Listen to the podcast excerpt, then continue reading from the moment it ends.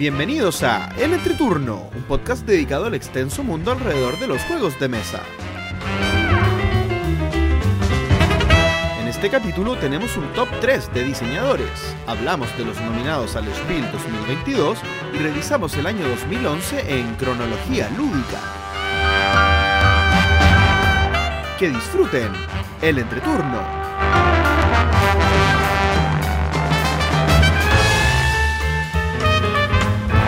Hola, ¿qué tal amigos? Mi nombre es JP Gloria. Y yo soy Axel. y estamos comenzando el capítulo número 111 de El Entreturno. Estamos grabando el viernes 3 de junio, el capítulo que saldrá el martes 7 de junio. ¿Cómo están chicos? Aquí bien. Axel lo veo medio congelado. No, no estoy tan congelado. Hace congelado de frío, sí. Ay, Debo, debo decir que. Pero esta semana hice. eh, además de todas las compras de Cyber y eso, hice la mejor compra de mi vida. ¿Toyotomi? Y no tiene que. No. No tiene que ver con juegos de mesa. Me compré unos Oh. polerones de Polar gigantes. que son lo más abrigador del mundo. Y tengo dos. Uno para el día y otro para dormir. Pero si tú quieres puede tener que ver con juegos de mesa. ¿Por qué? Porque podéis jugar con ellos. po. Ah, o sea, mira, he ido, he ido a comprar con ellos. Por, viéndome totalmente en la indignidad máxima. Eh, así que no tendría ningún problema en jugar juegos de mesa con, con ellos. Yo ahora estoy con, bueno, ustedes que me están viendo con polerón y chaleco encima porque... ¿Esos son? ¿Ese es el polerón el que tenéis puesto? Sí, tiene, y tiene capucha y tiene un como un bolsillo de canguro al medio. Wow. Ah, pero fantástico. Pero- Pero fantástico, entonces tengo tengo eh, eh, eh, se me ponen heladas las manos, la pongo ahí en el cangurito. Uh. Así que chao problemas de invierno para siempre. Este va a ser mi Oye, auto pero, hasta octubre. pero aparte de eso, eh, ¿compraste algo en el cyber que sea más del el área de lo de este podcast? Sí, por supuesto, por supuesto. ¿Con cuántos juegos caíste? Compré, caí con tres juegos. ¿Tú, JP, compraste algo? No, no, no. Me, abstu- me abstuve, me, me contuve. ¿Pero miraste las ofertas? Miré, pero me, estoy madurando. es que había una, había una mega hiper tentación ahí con un combo que, que- que descubrieron por ahí que podíais Ah, llevarte a de 20 Tempo? lucas el de tempo, podíais Sí. llevarte a 20 lucas el, el ¿cómo se llama? El Arnak. el Arnak. Y yo dije, ¿y sabéis qué? Dije, no tengo dónde ponerlo, chavos, no lo quiero. Y no me lo compré. Fue Wow. por un tema de espacio, porque mira, mira ahí atrás, todavía no vendo todos esos juegos que tengo ahí atrás y, y necesito el espacio, porque eso, eso de atrás es una cama y está llena de juegos. Y ustedes no Yo- recuerdan que esto es un podcast y la gente no mira atrás. Pero imagínense una, una pila de, de cosas sobre una cama. Imagínense pila una, de- cama llena, repleta de juegos. Yo, Exactamente. Yo sí iba a, a, a, a comprar esa oferta. Pero fui víctima de. eh, de, los malos, de los malos servidores. Que son problemas Ah. que suelen ocurrir cuando, cuando se Hay grandes ofertas. Cuando hay grandes ofertas, la gente va en masa a los sitios y los sitios se caen. Entonces, estuvo Yo, apren- toda la- a- a- aprove- yo cuando aproveché el contacto sitio, con un vendedor y le dije, cuando vuelva a la página avísame para no estar apretando F5 y me avisaron por WhatsApp. ah, yo eh, estuve todo el rato así. De hecho, de hecho, yo en un momento llegué a tener el juego en la en el carrito. Eh, llegué a poner así, ir a pagar y, y, y- llegaba hasta ahí no. Sí, llegué bastante lejos, pero no lo logré. Y ya cuando había vuelto ya se había ido, pues era obvio. Era, estaba demasiado buena esa oferta. Pero bueno, Pero bueno, así es la vida. un juego menos. Un juego menos. Oye, bueno, que- ¿y Cao que te quería. qué ha sido de nuestro, de nuestro mes? Nuestro mes lúdico. ¿Al? ¿O, ah, o quieres partir No, no, por favor. No, no, no. me- de hecho, me, me gusta, me gusta. Ya, voy a partir. Voy a partir porque eh, ha sido un mes bien movido. Bastante movido. Bastante movido, debo decir. Eh, un mes con jornadas maratónicas de 17 horas. Jornada de 17 De horas. amor. De amor, de amor. Está- Estábamos casi a, a- a 10 horas de una teletón de. Eh, es un mes que jugué hartas cosas. Es un mes que, eh, y que varias de las cosas que jugué las voy a comentar cuando pasemos al siguiente bloque. Em, pero sí quiero comentar dos cosas en particular. Una de ellas eh, tiene que ver con dos invitaciones a las cuales se me hizo llegar como, como privilegiado miembro de la prensa nacional eh, por parte de Asmodee, que hizo dos lanzamientos más, más acotados, más chiquititos, para, para dos juegos que son también para públicos más masivos, que, em, que es el Hint, que es un party game, eh, que se fue, de hecho, no sé si fue en mayo, pero lo cuento en mayo porque no lo había contado. y, y ayer me tocó ir a un evento de la presentación de las expansiones de Unstable Unicorns. Eh, igual es interesante porque en el fondo son eventos donde se mezcla la prensa, eh, prensa que de cierta manera está interesada en el, en el mundo de los juegos de mesa, eh, con también influencers, que no Oye. necesariamente son del mundo de los juegos de mesa. Está Salfate, habían unas chicas que no conozco, pero tenían, no sé, 200 mil seguidores, pero que me imagino que deben ser ju- eh, jugadores más casuales. Sí. Entonces, Arcel, para el que no sepa, porque igual llevas mucho tiempo aquí, pero quizás nadie sabe que, que tú tienes, oh, tú eres Clark Kent de los juegos de mesa. Sí, pues. No, bueno, yo soy periodista de la tercera. eh, Y dentro de la tercera desempeño dos roles. Eh, Eh, eh, y la tercera es un diario de un- de circulación nacional que, de sí, muchos años. Y, y, que, y y que ahora está más volcado hacia el digital. O sea, decir diario ya es. Sí, es pero como, como dar un poquito de contexto si es que alguien lo escucha de afuera. pues. Ah, ya, entonces, claro, es un medio, medio, un- medio eh, de comunicación de los, de los grandes. Y, y claro, también va como, va gente que también a- a- a- cubre estos temas en otros lados. Y em, entonces, nada, eh, el- jugamos Hint, que es un juego party que es muy interesante porque eh, de partida es un juego que, por lo que tengo entendido, se rescataron de como Escandinavia. Eh, y que hicieron una localización en Chile, pero de verdad localización. O sea, no es un típico juego party donde hay. O sea, el típico juego party donde hay que adivinar conceptos. Eh, pero no es lo que uno pasa cuando se encuentra con ediciones españolas que aparecen palabras que uno no conoce, eh, artistas que uno no conoce. No, acá hay categorías que dice, no sé, comida chilena y dice empanada. O, no sé, eh, canciones de Chayanne, que son artistas que deberíamos conocer todos los chilenos. Entonces un trabajo de localización del, del- del- del juego que ya de por sí hace que destaque por el resto de lo, de lo que hay, de, la oferta.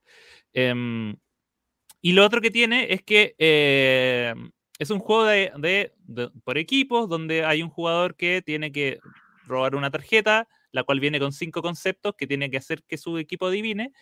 Y la misma tarjeta te dice cuál de cuatro cosas tienes que hacer. Eh, o sea, pues, entonces pues te va a pedir que dibujes en una pizarra que viene incluida, que describas, es decir, de, describe, con palabras menos la palabra que se diga ni sinónimo ni cosas así. Em, tararear, en el caso de las canciones, entonces tienes que saber las canciones y tararearlas y que el otro la adivine.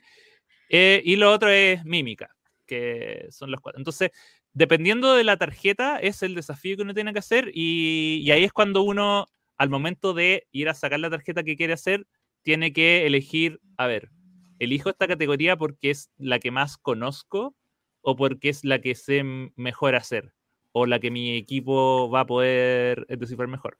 Las tarjetas también vienen con una palabra que es como prohibida, que está marcada en rojo y que si por algún motivo el equipo menciona esa palabra, te resta punto.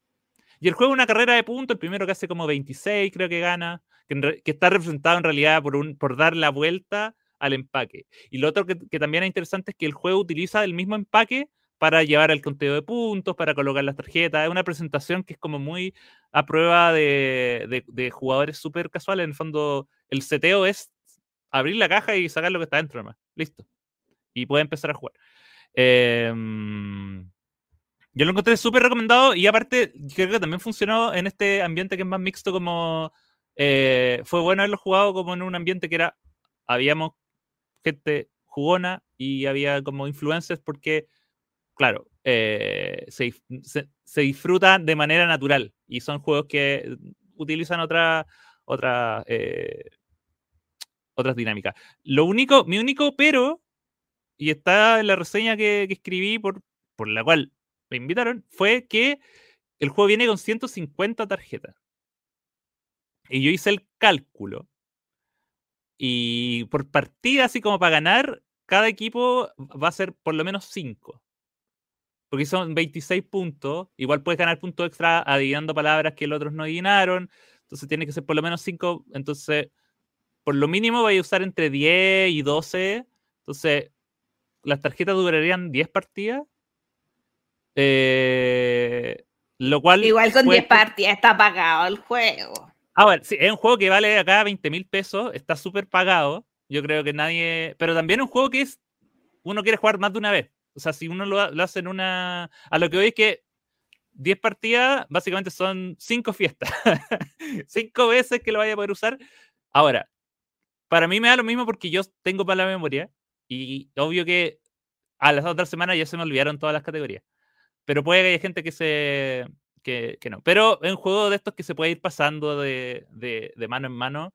Y como party, yo creo que es súper bueno porque por la yo creo que lo, que ofrece al tener variedad de, formas de adivinar, eh, creo que lo hace más inclusivo. Porque, por ejemplo, hay juegos que son solo de dibujo y hay gente que, ah, que no, que no sé dibujar. Ya, entonces si eres malo dibujando, describe o haz mímica.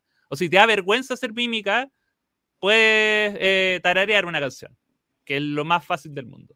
Entonces, eh, es bueno hint. Eh, eso. Unstead the Unicorns ya es un juego conocido. No les voy a decir nada que, que no conozcan de ese juego. A la gente que le gusta, le gusta.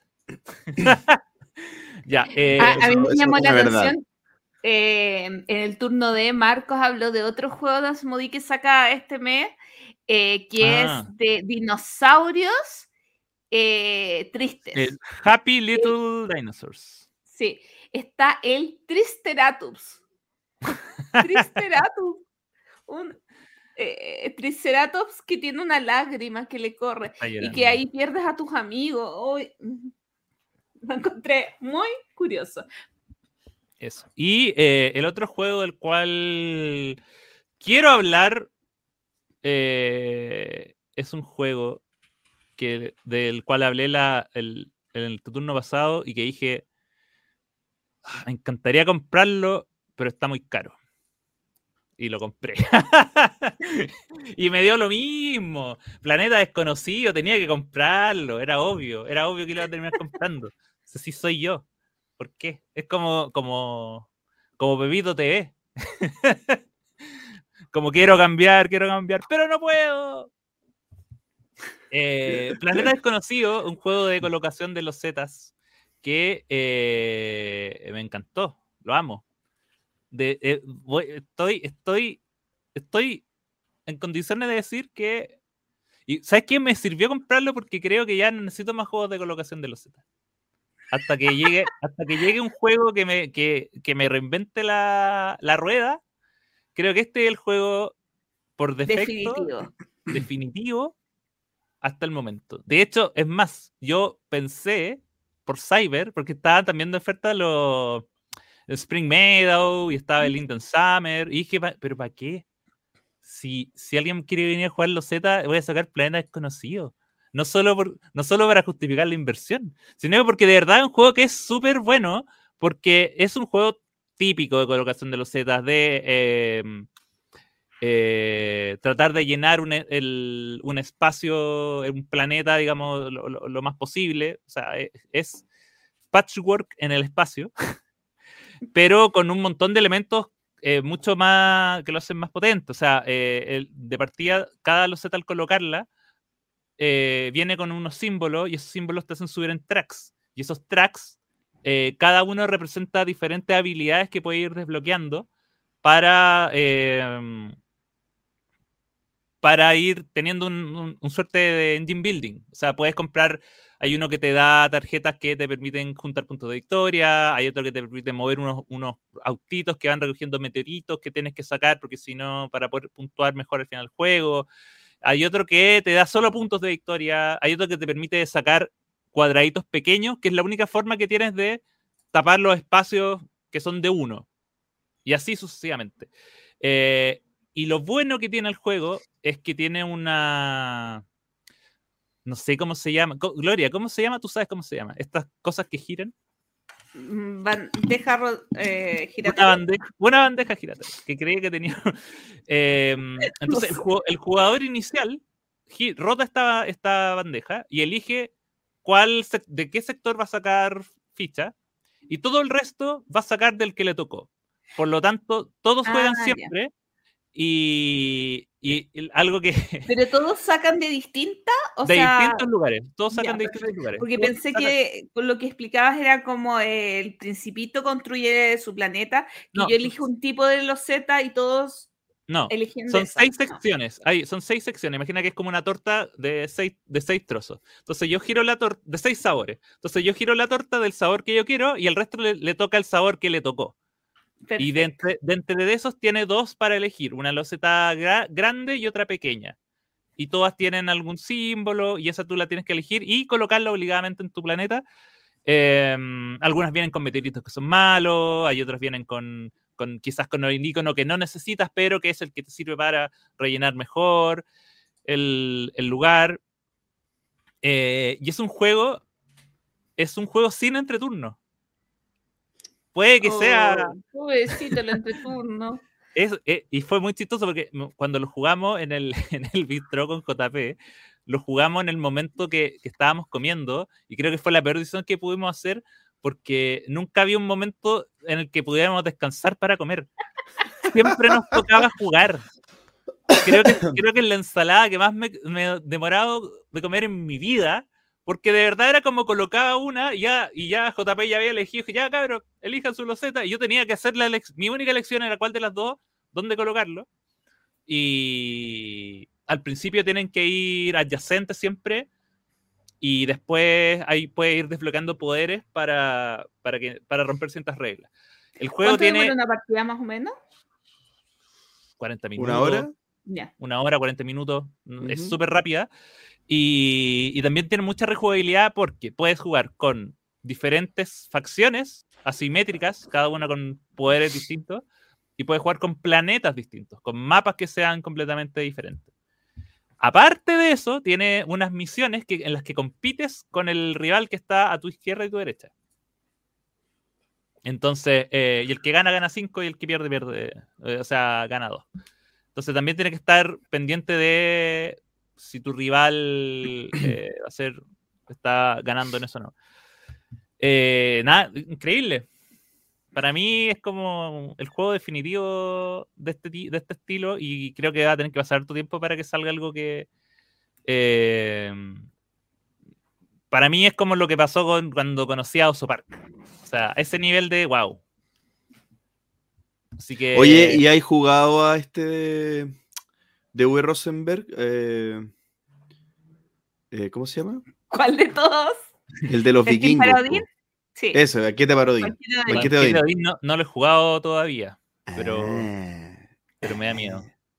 No, no, yo sé, mira, yo sé que me va a gustar, pero, pero es que hay otra cosa, porque igual es Sí, colocación. Es colocación de, trabajadores con colocación Acá de los es solo. Z. es Eh, es mínimo el tema de colocación de los Z.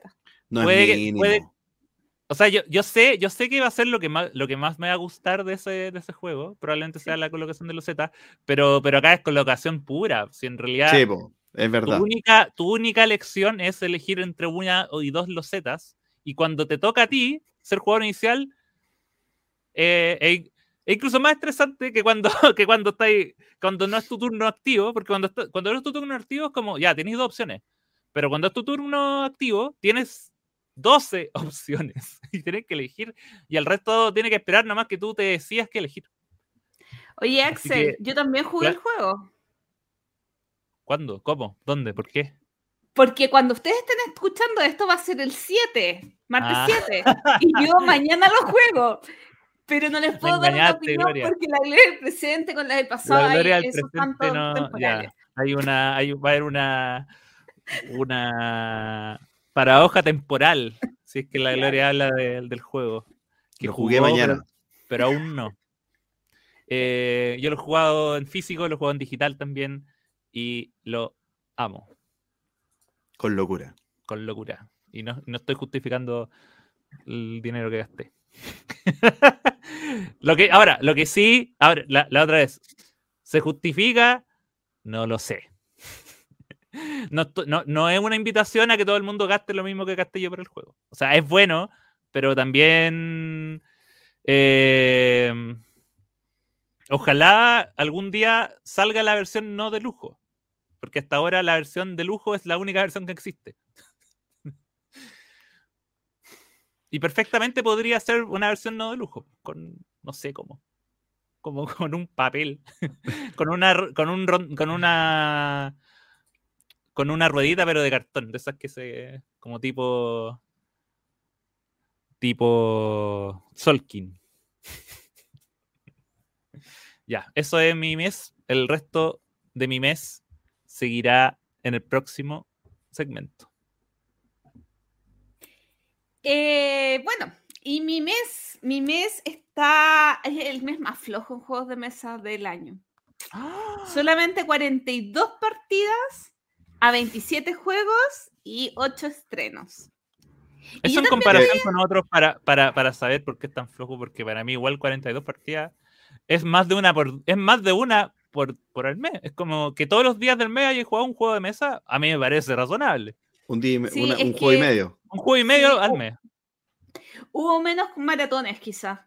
Como menos días que me junté como a jugar muchos juegos, como que, como que lo tomé más relajadamente, porque el día que fijamente juego, que son los lunes, a veces, por ejemplo, jugué un Viños y el Viño Ah. fue toda la noche, o sea, eh, o jugué juegos más pesaditos que en realidad eran solamente eh, dos juegos y no más. Y solamente jugué un día con Axel. Bueno, dos, pero no vale. Y yo les quiero contar dos cosas. Una es, eh, bueno, con Axel asistimos al lanzamiento de dos juegos eh, de la editorial eh, Sobremesa, que fue eh, Plan Perfecto, Plan, perfecto.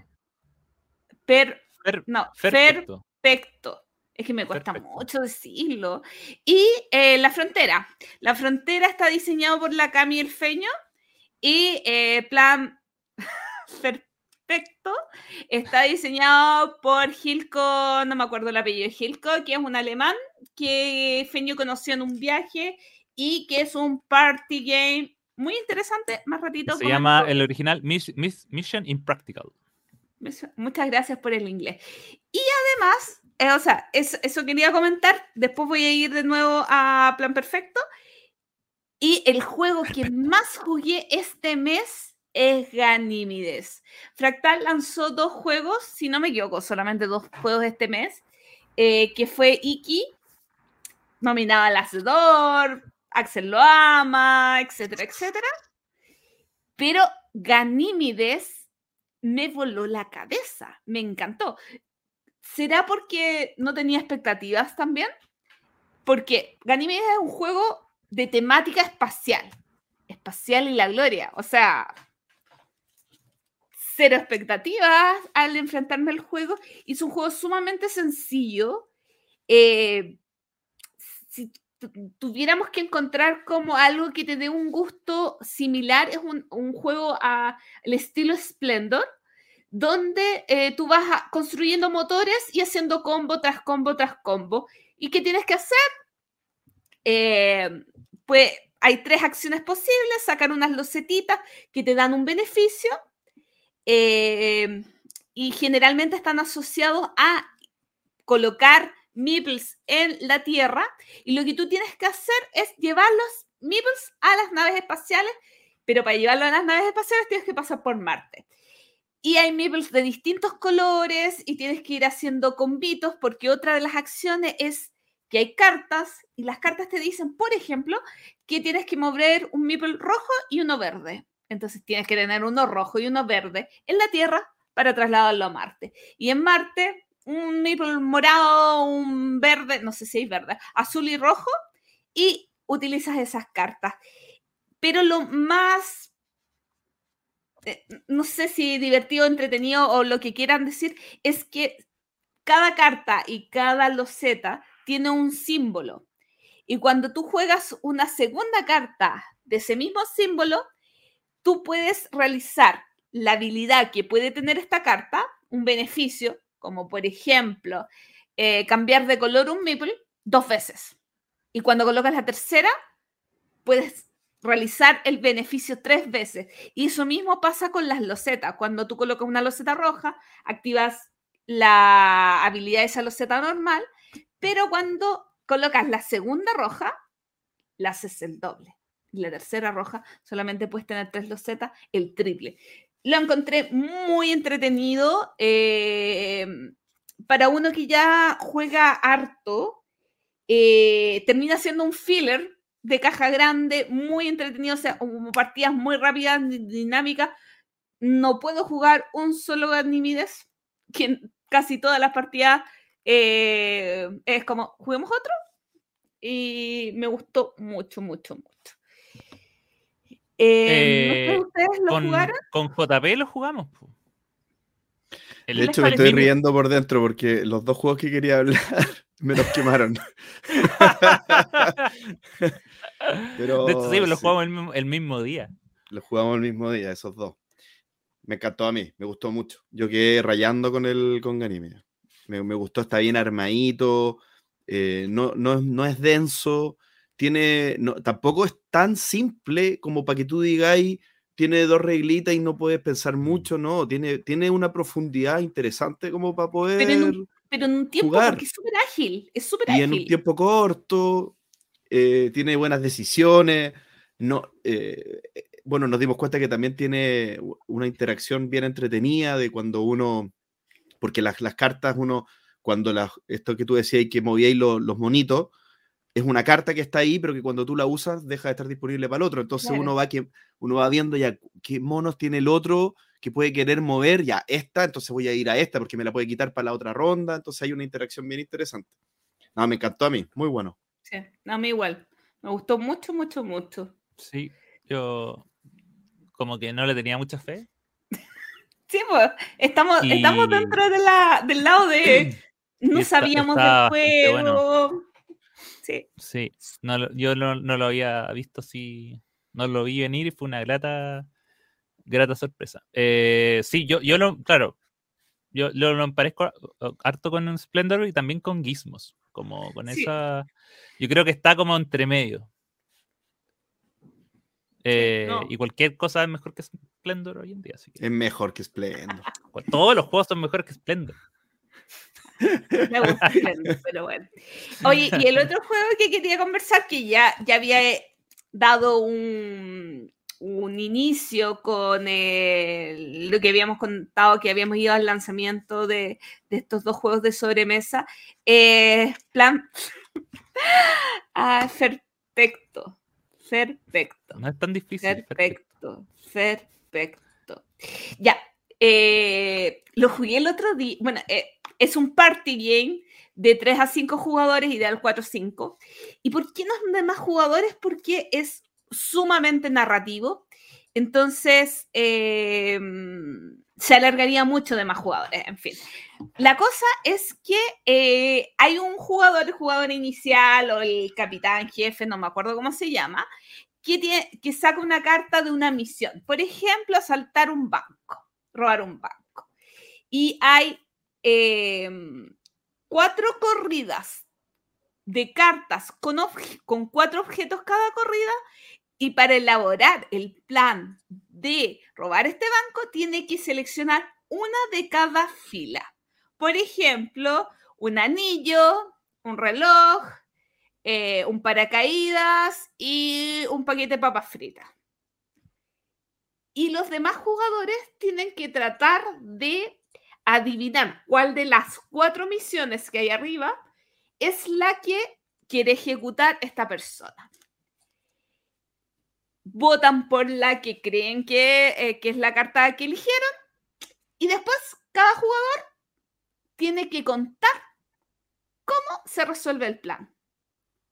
No, es que yo creo que em, utilizaron el paracaídas para entrar arriba del banco y con el anillo rompieron el vidrio porque era un anillo de diamante y no sé qué palabras dije, así que da lo mismo. Pero crear distintas, distintas historias, narraciones sobre estos cuatro objetos para cumplir uno de los cuatro objetivos. Y al final el jugador líder eh, cuenta cómo fue que utilizó estos objetos. Y reciben puntaje si es que adivinaron eh, los planes del líder y además hay una regla opcional que te da un punto de victoria a la historia más entretenida, creativa, inspiradora, qué sé yo, criterio del líder. El líder entrega ese voto. Está muy entretenido. O sea, no es apto para todo público porque eh, es exigente narrativamente, o sea, tienes que perder un poquito la vergüenza. Yo lo jugué con mi ahijada sobrina vecina eh, es estudiante de Derecho y súper chamoyenta.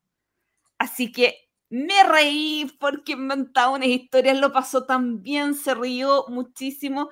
Entonces, es un juego que entre jugones se van a divertir y entre no jugones también. O sea, como puedes hacer esa combinación de jugones con no jugones y, y divertirse. Eh, lo pasé súper bien en la partida. Eh, concuerdo con todo lo que dijo la No, bueno, es, mi tipo, es mi tipo, es mi tipo de juego igual. Yo igual tengo varios de esos como, como narrativos locos. Y obviamente eh, también no, son para todo público. O sea, es como de estos juegos que igual eh, dependen mucho del, grupo y, y qué tanto eh, se pueda soltar, pero yo creo que la gracia que tiene es que como, eh, como te da el marco de las, las herramientas que hay que usar, te guía. Entonces, eh, yo sé que han habido muchos problemas que cuando son juegos que son demasiado abstractos, mm. Como que la gente se pierde. Acá te tienes que contar una historia con cuatro elementos que están ahí. Y, y, nada, pues entonces todo, y, todos tienen las mismas, los mismos recursos de, que, se puede, que se puede hacer. Así que está, está bueno. Y se dice perfecto. Muchas gracias. Un juego perfecto. Sí. Bueno, en mi caso, no voy a repetir. Perdón, perdón. lo que ya hemos hablado, reforzar algunas cositas que Planeta Desconocido, un tremendo juego. Quizá no, no quedé tan maravillado como, como Axel, Em, pero sí un juego que funciona muy bien. Em, y lo de que no tenga entreturno me parece maravilloso. Refuerzo eso como un como algo. Es una experiencia que creo que como de diversión por, por minuto, es muy eficiente en cuanto a la diversión que le genera a, las personas que están alrededor de la mesa jugando. Están todos divertidos todo el rato, eso, eso está súper bien. Ganymede, ya lo dijimos, tremendo es un juego. es, un juego que, eh, ¿Mm? De esos que nadie se puede distraer en el celular. Nadie se puede distraer en el celular. Pero cosa buena, cosa buena. Creo que, un, creo que un juego que no te genera como micro momentos de aburrimiento. Estáis todo el rato así eh, metido. Ganime, ya lo dijimos, súper buen juego, barato. Me parece que no llegó caro para el juego que es, porque eh, tiene cartoncitos, cartitas, fichitas, unos meeples bien bonitos, pequeñitos de colores. Eh, Súper buena adquisición, me parece a mí. Pero quiero hablar también que hay un juego de Uwe Rosenberg de cartas, milenario, creo que es como el 95, algo así, que yo no había jugado nunca, que se llama Bonanza. Y ¡Nunca! ¡Uh! El mejor juego de Uwe Rosenberg. Y no Muy lejos de ser el mejor juego de Uwe Rosenberg, pero muy buen juego. Eh, claro, pues uno es heavy cuando uno conoce un clásico tan, pero tan clásico después de tantos años, porque la pregunta que uno le hacen siempre es como, ¿cómo lo, sentiste como un juego que pudo haber sido diseñado hace un par de años o se nota el tiempo? Porque no es lo mismo eh, jugarlo sabiendo que uno ya sabe cómo es, eh, que uno tal vez ya tiene una cierta tolerancia a lo antiguo que es el juego y todo el tema, a alguien que lo conoce por primera vez. Yo lo sentí bastante innovador. O sea, me, parece, ponte tú, el, tema de pasar tan antiguo, y ni siquiera pasar tan antiguo, el, eh, porque el juego es un juego que tiene mecánicas súper particulares, donde tus cartas tú las tienes que tener en cierto orden, porque las tienes que jugar siempre eh, de la carta que está más antigua en tu mano, tienes que jugar esa y después jugar las más nuevas. Eh, tú vas plantando porotos y los porotos eh, cuando van, son, hay, hay porotos de distinto tipo y cuando tú los vas acumulando y juntas cierta cantidad de ciertos colores vas ganando oro, ¿ya? Y esto eh, es como de, de, negociación, en el fondo cada jugador abre dos porotos y se los puede entregar a otros y te pueden dar cosas a cambio todo. Entonces, esa mecánica como media desordenada en la que te pueden dar cualquier cosa y no está bien claro hasta dónde puede llegar lo que te pueden dar y lo que no. Tú podrías decir, típico de juego antiguo, como que hay cierta, mm, ciertas líneas grises, como hasta dónde uno puede llegar, o, que en realidad no está muy claro eh, las redes, o sea, puede ser que esté claro escrito y a mí yo no lo haya entendido, pero, pero que está permitido de, oye, yo te puedo interrumpir y decir, oye, no, pero después ah, cuando me toque a mí, mejor yo te paso una. Eh, uno, uno no sé, se puede desordenar un poco esa parte. Eh, pero la verdad, sobre analizar Bonanza me parece que no es, la, no es el camino. Eh, es un juego que funciona, entretenido y, cumple. ¿Lo jugaría de nuevo? Sí. ¿Lo compraría? Debe valer 10 lucas, así que yo creo que sí. Eh, así que fue un buen acierto. O sea, fue un buen descubrimiento, entre comillas, haber jugado Bonanza. Y contarles que estamos a, a ver, 7 por 3, estamos a un tercio de avance de la campaña de Fauces de León. La versión en miniatura de Gloomhaven. Uh, la, eh, qué, buen, qué, buena, qué buen juego. Qué buen juego, Fauces de León. Está súper bien hecha la, eh, la forma en la que yo creo que introduce, porque yo, yo sé, sabía jugar de antes, pero en, lo que, eh, la forma en que introduce a nuevos jugadores a Gloomhaven, eh, porque los primeros seis escenarios son un tutorial, entre comillas, porque también no son tan fáciles, pero sí van incorporando las reglas de manera paulatina en los primeros seis escenarios, y habiéndolos hecho ya todos, porque ya están, ya están hechos, ahora vamos por el séptimo, que es el primero 100% eh, no tutorial, em, esto, estuvo bien, estuvo bien. Fue paulatino, no fue abrumador, fue súper rápido de el tiempo justo entre escenario y escenario para poder añadir ese par de reglas nuevas que, se van sumando a las que uno ya conoce. Así que, no, eh, esto habla para mí de una madurez del diseñador, pero sobre todo de que ha logrado generar un equipo. Esto no lo hizo solo, supongo. Esto, para mí este, estos son los detallitos más de que de diseñador, de, producción. Cuando uno dice de desarrollo, cuando uno dice, no, a este juego le faltó desarrollo, eh, la idea está súper entretenida, pero le faltó desarrollo. Yo creo que esto es ejemplo de buen desarrollo. Así que eh, bien utilizado, bien reinvertido en los millones que ganó Kickstarter mi amigo Isaac Childress.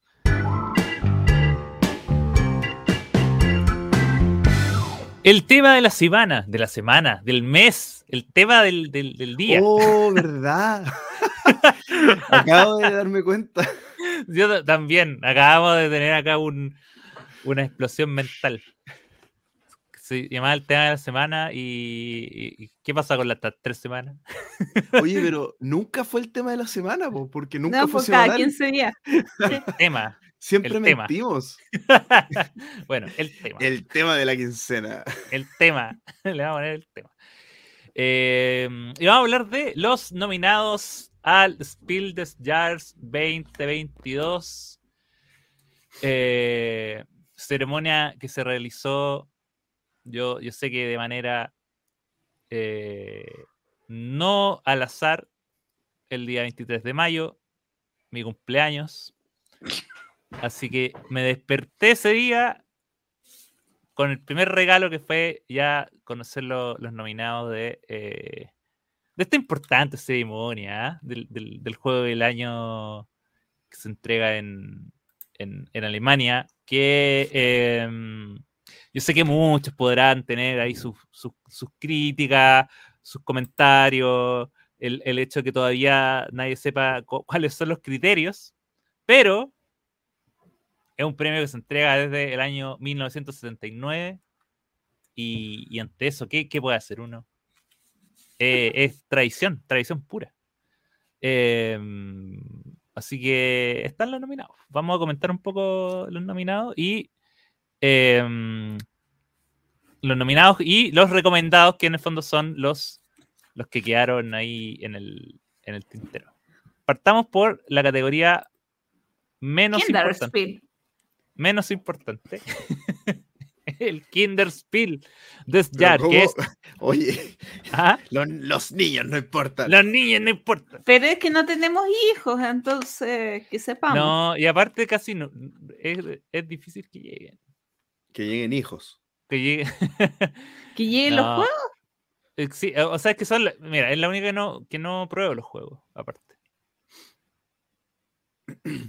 Pero bueno, Oye, eh, si has probado un ganador del Kinderspiel de Jahre. ¿cuál? ¿Cuál, cuál, cuál? Eh, Dragón de fuego. Ah, el dragón No. ese. Sí, y te encantó. Es bueno ese. el de Java. Sí, Sí. oye, eh, mira, pr- primera cosa, primer, primer detalle, ningún juego de Java nominado este año. Oye, pasó? impresionante. ¿eh? ¿Qué pasó ahí? Eso está duro. Eso está, eso de está Java. impresionante.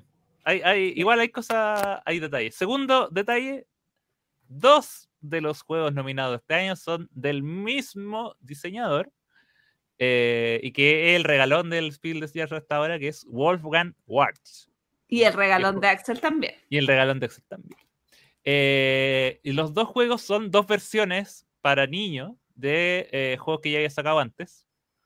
Uno es el Auch schon Clever, que debe ser la versión eh, infantil del Ganchon Clever, donde aparecen un- unos perritos y unos Todo- gatitos todo lanzando unos- indica. todo in- indica por la palabra clever, por el uso de la palabra clever, y el zorrito que John. aparece ahí. Y, eh, y Quacks and Co., que es también una versión infantil y cooperativa de el eh, Quacks of. Wendy Blur, que se llama Pósima de que se me había olvidado el nombre en español. Eh, el tercer nominado es un juego de amigos Spiel que se llama Sauerbergberg. Y ahí no me pregunten. ¿Qué- ¿Cómo es Sauerberber? Sauer, Sauerberberg. Sauerberg.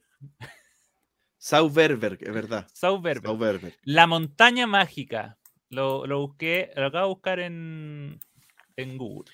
Oye, ¿y los juegos recomendados, Axel? ¿Te suenan? ¿Alguno? Menos. Pero, pero Oye, veo, pero veo- Pero tampoco vemos a Java en los juegos recomendados. No, Sí, nada. Pero Java. sí al autor de eh, el Jaime Shafir, eh, si no me equivoco, es el de. mm, ay, este juego de vasitos. ¿Cómo se llama? Speed, Speed Cup. Si no me equivoco, es el autor de Speed Cup. Estoy 95% segura de eso. No Oye, conozco a. Bueno, y eso se llama Fros Froskis, que son como y los esto, sapitos. estos Está- juegos, algunos. Ah, sí, pues ahí dice. Halle Gali, autor. No, nada. No, Puede ser que Kunkuna, Kunkuna de repente importa juegos de Smith directamente, lo Sí. trajera antes porque eh, generalmente los juegos de Smith los sacan en español de Vir. y el otro, el otro que, te- que podría llegar es el Honey, porque está por TCG, Ah, tienes toda la razón. El Honey, que es uno de los recomendados, eh, lo sacó hace dos, tres meses TCG Factory en, en España. Y se ve súper entretenido. Es un juego eh, donde hay unos plastiquitos que son las cositas que tienen eh, las flores, que no me acuerdo cómo se llama, donde está el polen. Y, y es como de ruidos, si no me equivoco. Oye, ¿Mm? ¿esto es una derrota? ¿Esto es un fracaso para Java? ¿O será que mueve poco? Por- lo pregunto en serio, pero ¿sabéis por qué lo pregunto? Porque Mm. ¿cuánto influirá en las ventas de los juegos de niño un Kinderspiel? Yo, Podríamos influye- preguntarle a Bernie. Pancho debería preguntarle a Bernie. Pa- Pancho podría preguntarle a Bernie. Yo creo que sin duda influye menos que, que un Spiel. No, Sin duda. no estoy segura. ¿Tú decís que mueve más venta un, uno- un premio Kinder que un premio Spiel? ¿Por qué no?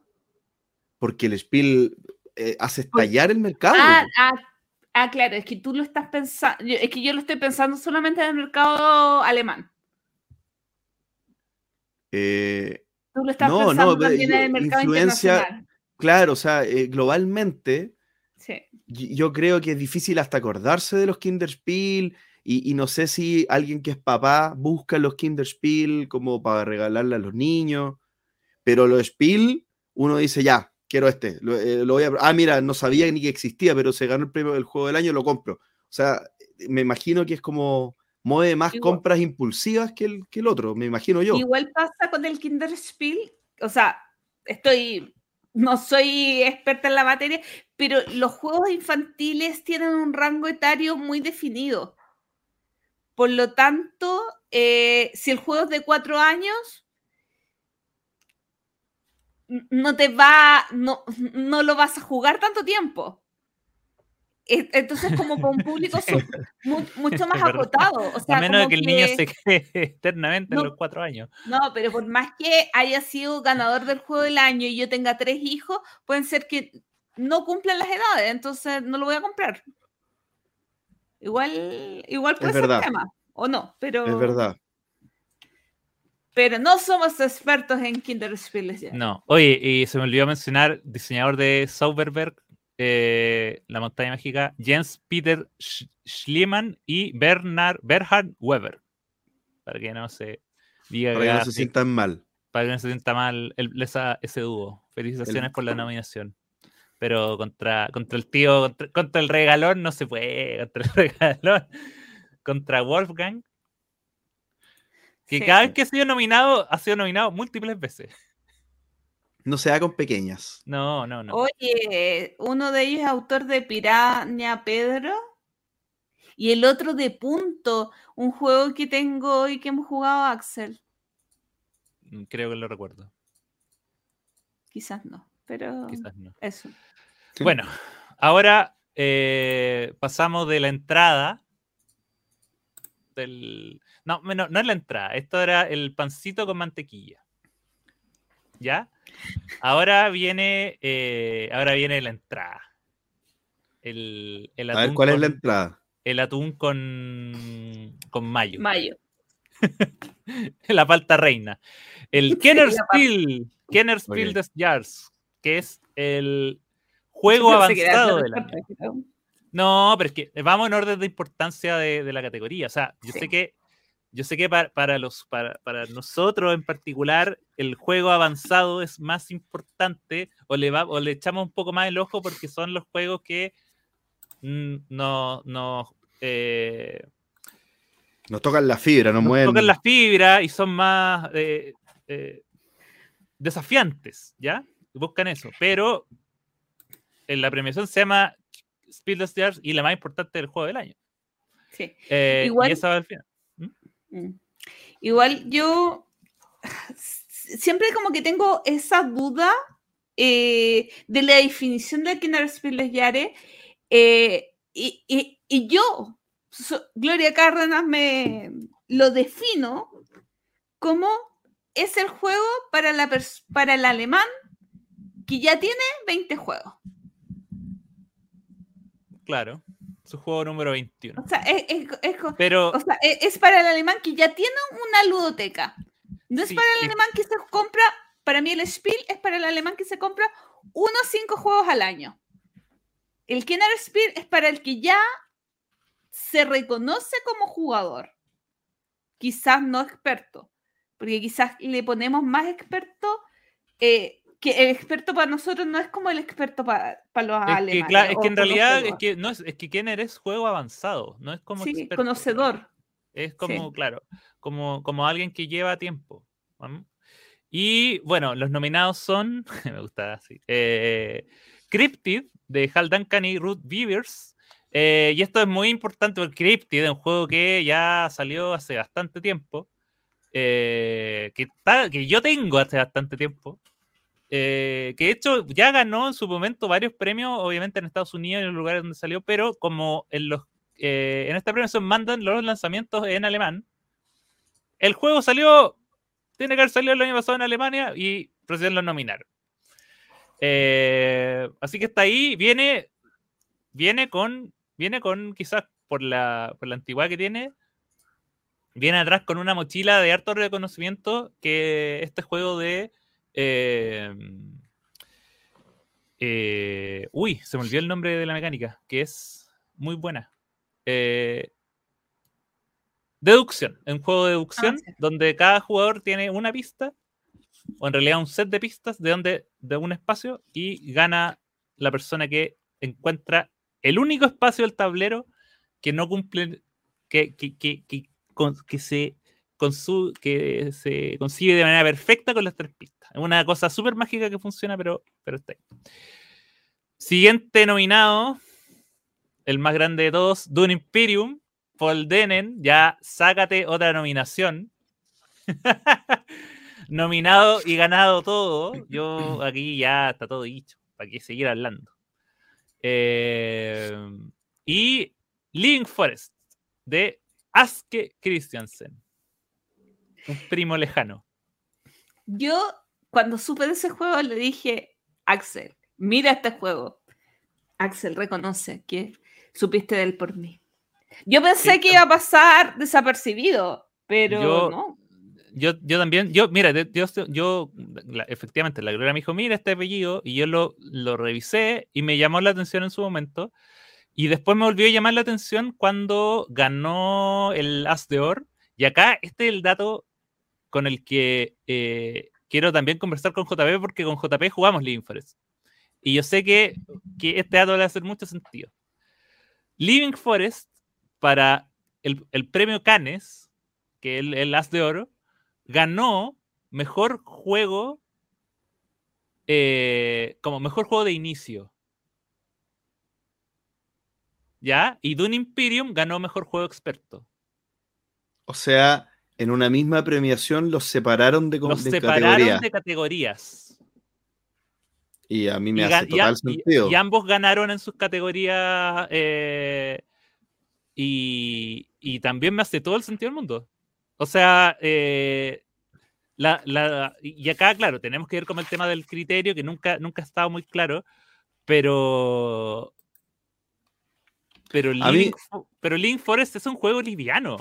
A mí una vez me, me hizo sentido una explicación que dio Pancho y es que no hay que olvidar que uno como jugón trae conocimientos base que, que cuando tú explicas desde ser un juego a una persona que no tiene tantos conocimientos, tienes que eh, hacer una parte de la explicación que a ti, contigo se saltan.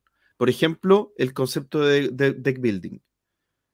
Acuérdate que cuando nosotros aprendimos a jugar Dominion nos lo tuvieron que explicar. Hoy día, si hubiera un juego parecido a Dominion, nos dirían ya es como Dominion, empecemos.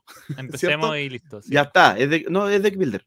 Y el descarte funciona así, es lo mismo, ya dale, démosle.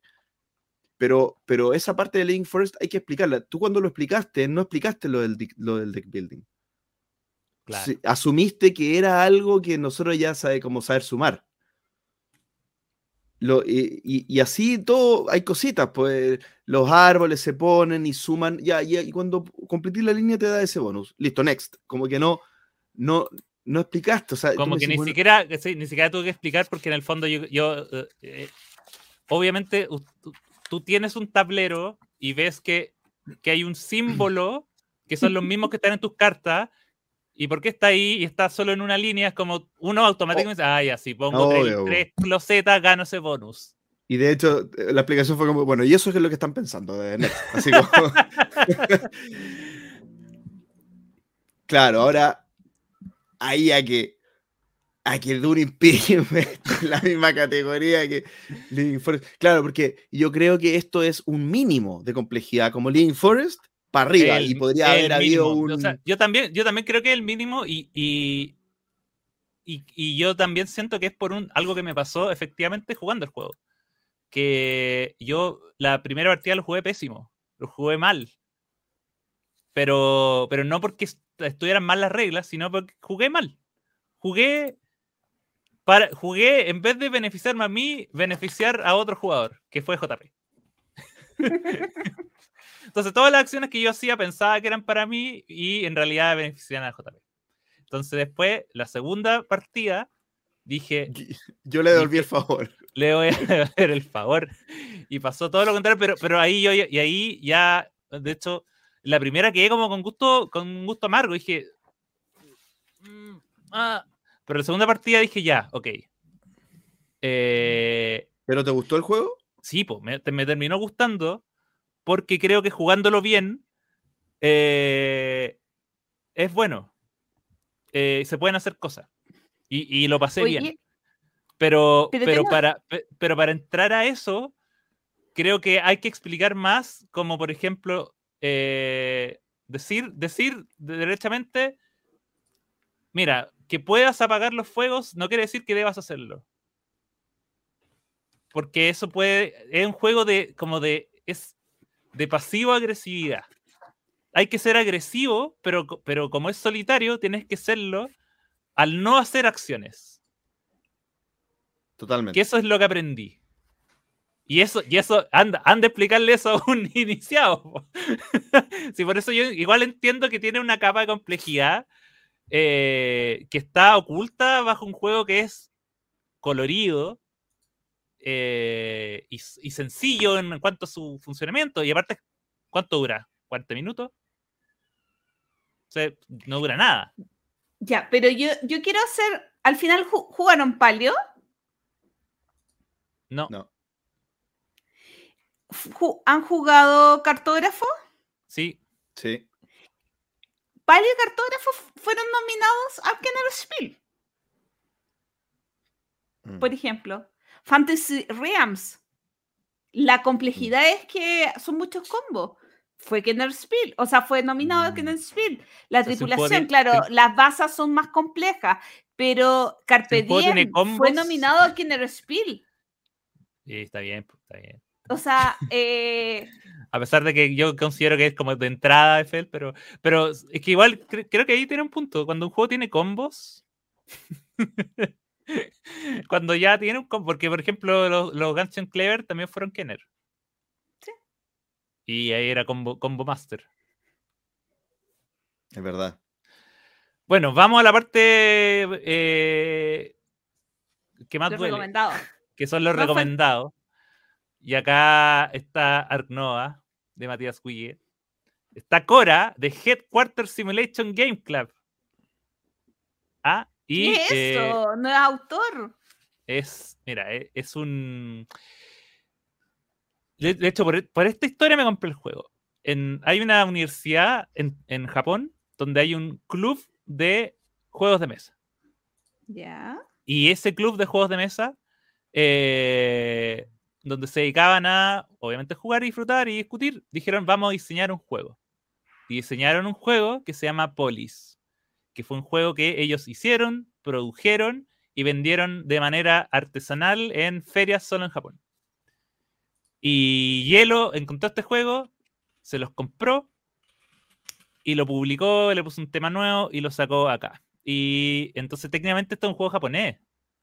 Entonces yo, ¿cómo no voy a tener un Oh. juego japonés? Y el, y el tema es que como, es, como fue una creación colaborativa de este club, eh, ninguno de los autores está acreditado. Y está acreditado como el nombre de la, del club universitario al cual pertenecen y de dónde sur- surge este juego. Linda Y historia. el otro que salió, que acá y estoy, eh, lo que más me dolió, que está Witchstone de Reina Inicia y Martino Chechera. ¿Y qué pasó con, con, con Millefiori? Estoy enojado. Sí. Ni siquiera, ¿verdad? Ni siquiera nombrado. Nada, nada. Totalmente ignorado. Ignoradísimo.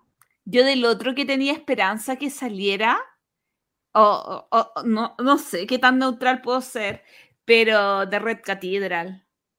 Igual creo que Ah. podía haber perfectamente estado nominado. Recomendado al menos. Sí, destacado. Sí, Sí. es buen No punto. hay, no hay mucho español nominado. Ah, creo que hay un sesgo ahí de. No, eh, los, los Sherlock, el sistema Q, fue Ah, claro, sí. recomendado un año.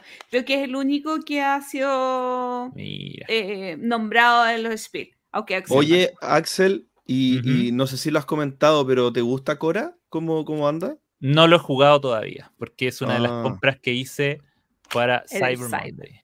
yo lo Ah, jugué. Pero lo voy a probar. Al igual que la Gloria, ya lo probé. Ya, yo quiero, a mí me interesa mucho, por si Ah, me, por si me quería incluir. Mira, también lo, entonces lo voy a haber probado dos veces. ¿Ah? Oye, eh, Lo voy a haber probado dos veces antes de cu- cuando, cuando ya, ya Ah, lo probé ¿verdad? dos veces, cuando te Ya lo probé este dos veces. capítulo. pero no puedo decir nada porque, porque aún no pasa. Es verdad. Ya. Oye, me, me Oye. encantó, me encantó. Yo sí jugué Cora. eh, no, no sé si fue el número de jugadores, si fue la explicación, si fue no sé qué, pero no me causó nada. Nada, nada, nadita. Nada, nadita. ¿De Y bueno, igual estoy abierto, igual podría jugarlo de nuevo, de dos jugadores. Gloria. Confía en mí. ¿De dos jugadores lo jugaste? Sí. Ah, ya. Ah, Dice que está recomendado, pero así nomás. Está Así. mi timota. mi- ya. Y finalmente, la- el premio, el, el icono rojo, el codiciado icono rojo que todo, toda editorial quiere tener en la portada de su juego. el juego con el que se puede ganar el bono de, venta de fin de año. El Speedless Jars, el juego del año 2022. Y los nominados son Cascadia de Randy Flynn, Scout de Kei Kajino, que es el primer juego de Oink Games nominado. Mi corazón salta de felicidad. Yo nunca, yo de verdad nunca pensé que iba a haber un juego de Oink Games nominado en Speedless. Jamás. Ni en, ni en el más optimista de los escenarios. Y yo soy fan, pero dije, no, estos juegos son muy raros. Para estos, para estos alemanes, estos juegos son muy locos. Tienen muchas fichas raras. Pero este viene en camino. También, probablemente cuando ya lo tengo. Pero. Y eh, top 10 de Aurelien Picolé, que es el party. El par- Siempre hay un party en, en el mix. Y ¿Y Scout no es un party? Scout no es un party, es un juego de cartas, eh, un ladder climbing, en el que tienes que deshacerte de la mano jugando eh, cartas, mejor, eh, cartas mejores que las, que las de tu rival. Entonces se puede jugar con, puede ir haciendo escalas y puedes superarlo haciendo una escala superior, ya sea con una carta más o con un número más, eh, o tríos, o, par- o sea, o de pares a trío, o puedes jugar, no sé, un 8 y te pueden ganar con 2 8. Perdón, te pueden ganar con un, un 8, te pueden ganar con un 9 o con dos 7 o con 2 1, puede ser. Y ahí se va escalando. Y la gracia que tiene el juego es que las cartas tienen dos números, o sea, tienen do- son dobles. Tienen un número en una esquina y otro número en la otra esquina. Y a ti te dan la mano y esa mano, al igual que en Bonanza, no se puede modificar. De- el orden. El orden, ¿ok? Entonces, pero tú eliges con cuál de las dos manos partes. O sea, la mano. al, al derecho o al, o al, o al revés. ¿Ya? Y ahí tú ves si es que una tiene, no sé, más, más combinaciones de trío, la otra tiene más, más cosas de... eh, y, eh, pero sí, a diferencia de Bonanza, sí tú puedes sacar cartas del medio. Entonces, por ejemplo, si tú tienes un 8, un 1 y un 8, tú podrías jugar el 1, votar el 1, darlo perdido, pero para después tener un par de 8 y jugar en el turno. Y también puedes recoger cartas de otros jugadores para ir haciendo también, ir armando tus tríos, cosas. Es un juego súper loco, por eso digo, eh, pero un juego perfecto de, de Games. Es un juego loco de On Games y está nominado a Juego del Año. Ahora, si llegan a ganar, yo no sé dónde van a poner el, el sello. Si el sello es como del tamaño de las cajas del juego de On Games, tendría que ser un micro sello. Eh, y Top 10 el Party, que yo lo había visto a huevo, pero cuando leí de qué se trataba, dije, esto igual puede ganar. Porque es muy parecido al Wavelength. Eh, es un- el juego funciona de la siguiente manera. Hay un jugador que lee una. Un, una oración. Por ejemplo, y voy a tomar el mismo, el mismo ejemplo que eh, sale en la BGG. Dice: eh, Robin se tiene que retirar. eh, ¿cuál, se- ¿Cuál sería el mejor reemplazo de Robin? Y Batman tiene que elegir un reemplazante. ¿Ya? Y todo el resto de los jugadores le van a pasar un número del 1 al 10. Y tú tienes que decir eh, una, una palabra que esté en el número el- dentro de la escala que te tocó. Entonces, por ejemplo, si te tocó un, el 10, tienes que decir el que más eh, elegiría Batman. Y si te tocó Igual el 1, también tienes que decir el, el a una menos. escala de 1 a T-Rex. Claro. Y, y entonces, Y obviamente, al, La al que le portada sale- va de una caca a un unicornio. Exactamente.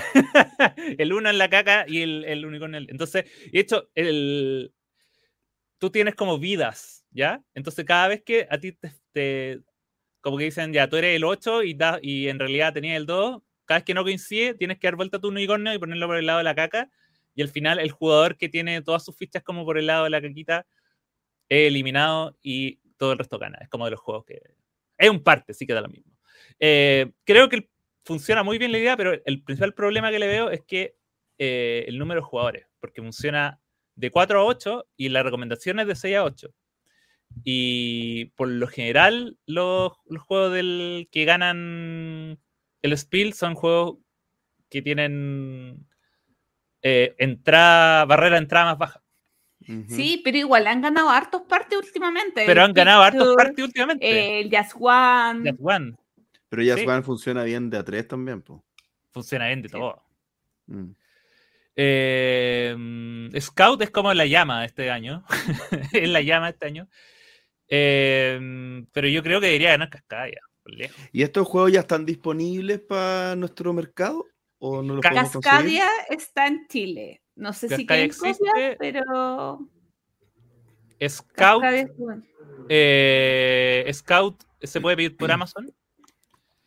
Y Top 10 eh, es de Asmodee. Así que eventualmente va a llegar a Chile, pero no está ahora. ¿Dónde lo viste confirmado que es de Asmodee? ¿Estaba en BGG? En la, en la BGG. Ah, ya, porque yo le pregunté a Marcos el otro día, así como. eh, y no me lo confirmó. Pero voy a insistir. Yo le dije. Dice. Ah, pero dice Asmodee España. Entonces debería ser. ¿o Ah. no? ¿O no? No, lo que, lo que pasa es que de repente hay productos que eh, eh, cada Asmodee toma de manera distinta. Por ejemplo, pasó con eh, el Canvas, que Asmodee Chile lo editó mucho antes. Voy a, a hacer el ejemplo como seis meses antes que Asmodee Iberia. Ok. Y, y quizás con el hit pasa lo mismo, o sea, como son localizaciones y que se preocupan Claro. también de hacer un, un acercamiento al, al- al chileno, no al español, eh, quizás lo ven de manera independiente. Claro. Y, y obviamente, y un juego, sobre todo de este tipo, yo creo que necesita ser localizado, porque imagínate que salga así como. eh, el- Como el Time's Up, el Time's Up, Sí. las ediciones antiguas pasaba eso, que aparecía aparezca, no sé, el- cosas que no ¿Cuál es el mejor atuendo para el rey de España? o nombres de mejores canciones para- de Rafael. No, pues, ¿cachai? no. Oye, Eh, eh, ahora, obviamente si gana, yo creo que la, la- la prioridad va a ser, ya, haga, que venga, que venga. el idioma que Em, sea. Oye, eh, dos cosas. Yo iba a comentar, partiendo que esta semana en review aparecen las reseñas de, de los juegos nominados al Spiel Jahres. Eh, y hago spoiler de la mía de Cascadia. Sí. O sea, supuesto, eh, este es, lo con- momento. el- es lo contrario de Axel. O sea, para mí, a mí Cascadia me aburre. Eh, creo que hay juegos que hacen lo mismo que Cascadia de una manera mejor. Cascadia es hermoso, bonito, impresionante y todo lo que quiera. Pero Caravana al Oeste, un juego de 18 cartas, es igual y mejor que Cascadia, porque en Cascadia tú puntúas por zonas, por zonas más amplias de determinado tipo de terreno. Caravana al Oeste es lo mismo. Ujú. Eh, también por algunas cartas especiales. Caravana al oeste también. Y eso es todo el juego. Tú robas una loseta, robas un animalito, colocas la loseta, colocas el animalito y eso es todo. Pero ¿cuánto dura, cuánto dura Caravana al Y Oeste, Caravana al oeste dura Dos 10 minutos, minutos. 5 Es minutos. una papa y frita. Estás comparando una papa frita con un con una cazuela. Mm, No, yo el único defecto de Caravana al oeste es que es de dos jugadores, Estás pero comparando un insecto con un zoológico completo. Por eso yo creo que, no, en realidad quizás Cascadia gane, pero eh, Cascadia no, no, Yo, No. ahora, acá puede, en en realidad puede ganar cualquiera. eh, pero mi favorito es Cascadia. Oye, Oye, y ¿y los recomendados? recomendado, hay harto, hay harto recomendado, varios, varios de ellos sorpresivos. Por ejemplo, Se- Seven Wonders Architect ya era un juego que yo decía va sí o sí. Porque el juego por en- de el juego por de entrada por defecto hoy en día, siento yo. Quizá, quizá lo- lo ale- los alemanes no les gustan las cajas tan grandes, pero pero compadre, ¿qué pasó ahí? Hay, hay que se llama Ecos Die Tarserin, que no sé qué es. Magic Rabbit. Tampoco lo conozco. My, Gold, My Gold Mine. De tres autores. El Dr. Hans Joaquín tampoco. So Clever, ese sí lo jugamos. Ese también es No un me gustó. O sea, no lo he jugado yo, pero lo he visto jugar y no me gusta nada. Es bueno, a mí me gustó. O sea, yo lo he jugado como party y funciona bien. Es facilito, eso sí. No es, tan- no, no es, no es un party. eh, eh, ahora, voy a sonar como la peor persona con la cual tener una fiesta, pero no es un party desafiante. Es un party para que. Donde, hay, donde como es tan fácil, todos lo pasan bien. Que, puede, que de es el. que es el, la definición de una fiesta, que todo el mundo lo pase bien y se está feliz, pero dame un poquito más de carne. Yo quiero que se sufra. y el otro es el Trek 12 Himalaya. ¿Lo has jugado, Axel? No he jugado Trek. ¿Por qué no si es, es de Bruno Catala y es Roland Rife?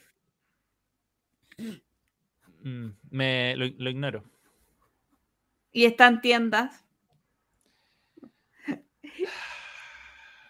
Está En este momento sale un diablito desde la, eh, desde, desde la gloria y se apoya en Axel y dice, cómpralo, cómpralo. Solo mm, para que yo no lo compre y Axel se lea las reglas y me lo explique y me haga jugar. O sea, ¿qué mejor negocio que eso? No lo Mm, pago, no lo leo y lo juego.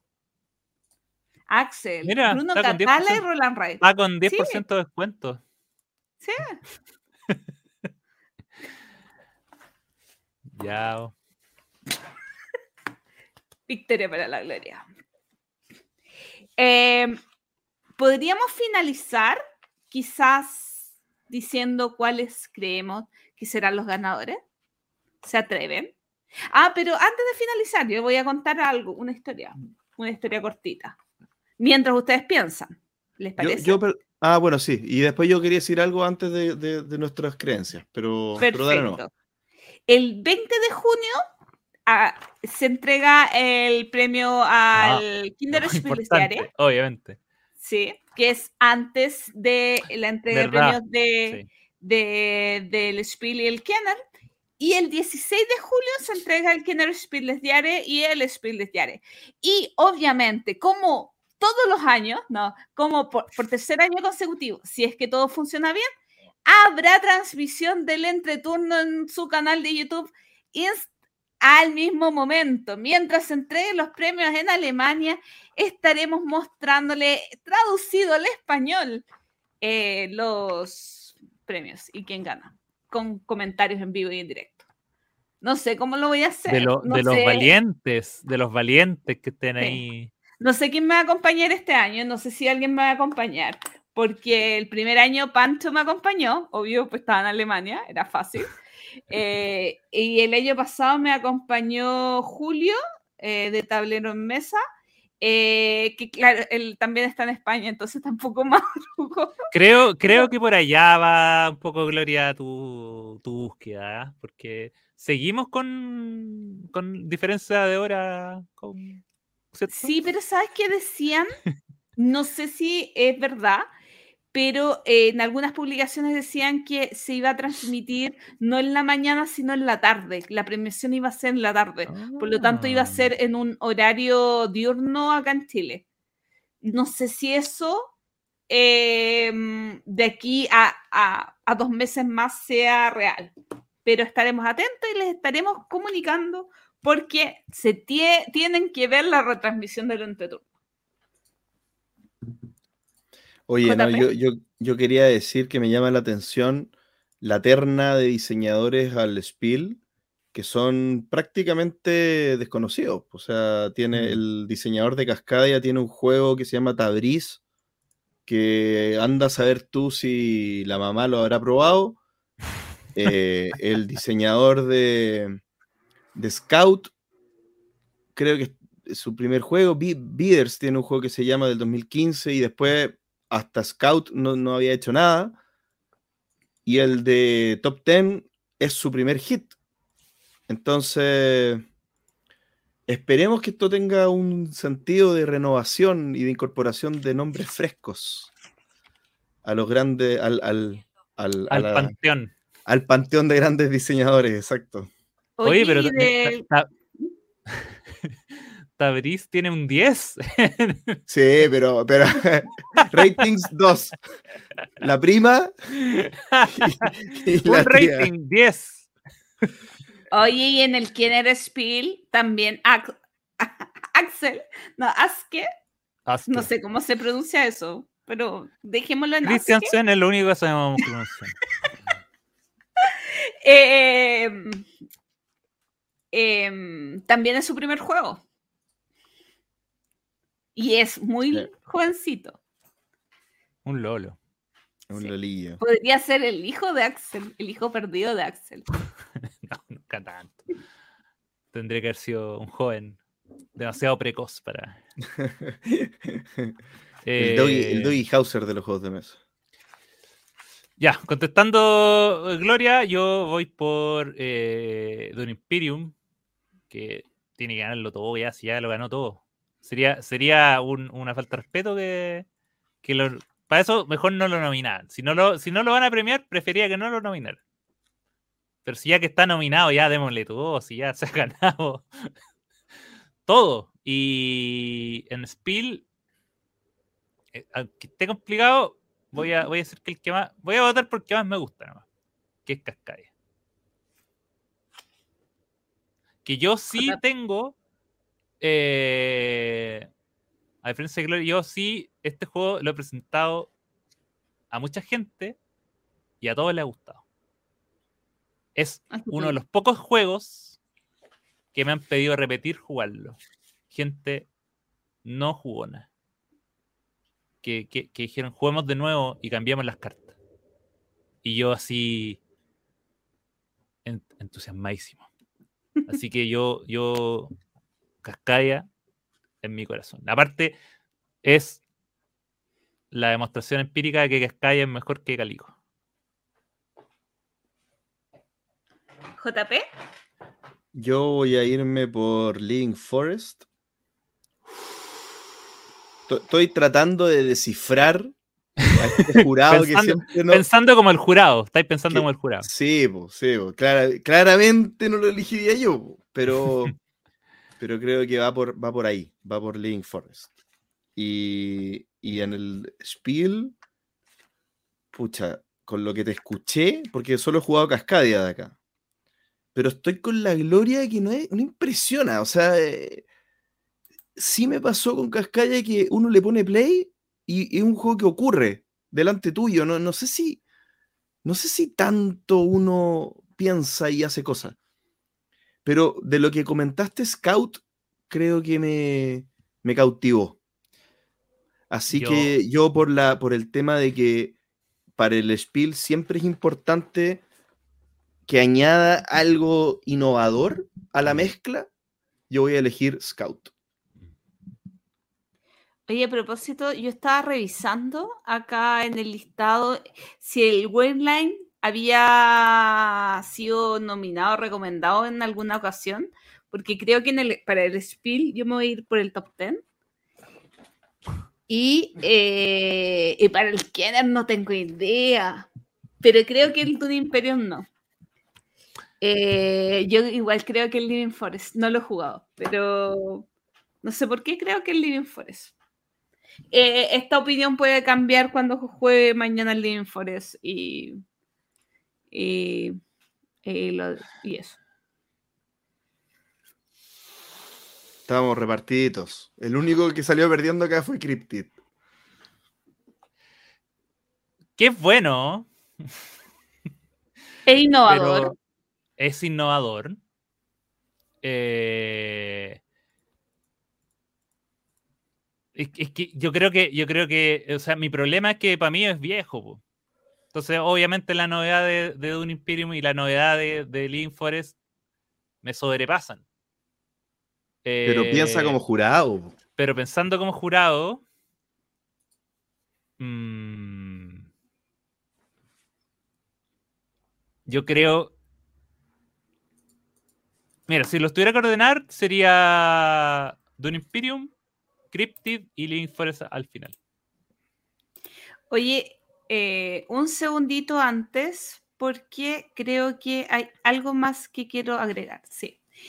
Eh, el año pasado, o sea, el hacedor estaba Arnak y Dune Imperium, ¿no? Sí. Si no me equivoco. El año pasado fue nominado a Arnak y no ganó. Mm. creo que eso me hace prever que siguiendo ese criterio de un Imperium tampoco gana. no sé si, por gloria. Pero es que No no, es ganó. No, ¿Ah? sí sé. No, sí sé. Gan- ganó Palio. O sea, es como, si lo reconocen como un juego, como las áreas del juego.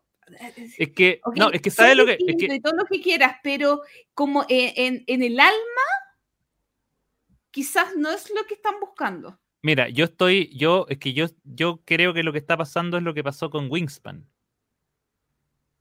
Que también llegó, cuando, llegó habiéndolo ganado todo. Y entonces era imposible que no se lo dieran. ¿Quién sabe? Pero lo sabremos el 16 de julio en el canal de YouTube del Entreturno, por supuesto.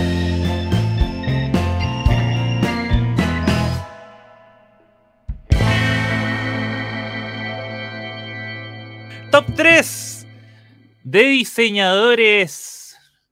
Hemos vuelto a la sección regalona donde comentaremos nuestros tres juegos favoritos de tres diseñadores destacados según la lista de los mejores diseñadores que están en Working Geek. Eh, ya ni siquiera llevo la cuenta cuáles son, pero eh, mientras más avanzamos en, en este, en, este, en esta lista, más variedad nos vamos a encontrar. Mientras más avanzamos, más malos son. No, no, para nada, para nada. Yo, de hecho, en esta, en esta oportunidad, estoy muy conforme con dos de los tres. Sie- siempre hay uno que falla. Es porque hay que decirlo. sí, Hay un invitado de piedra. Siempre hay un invitado de piedra. Eh, pero.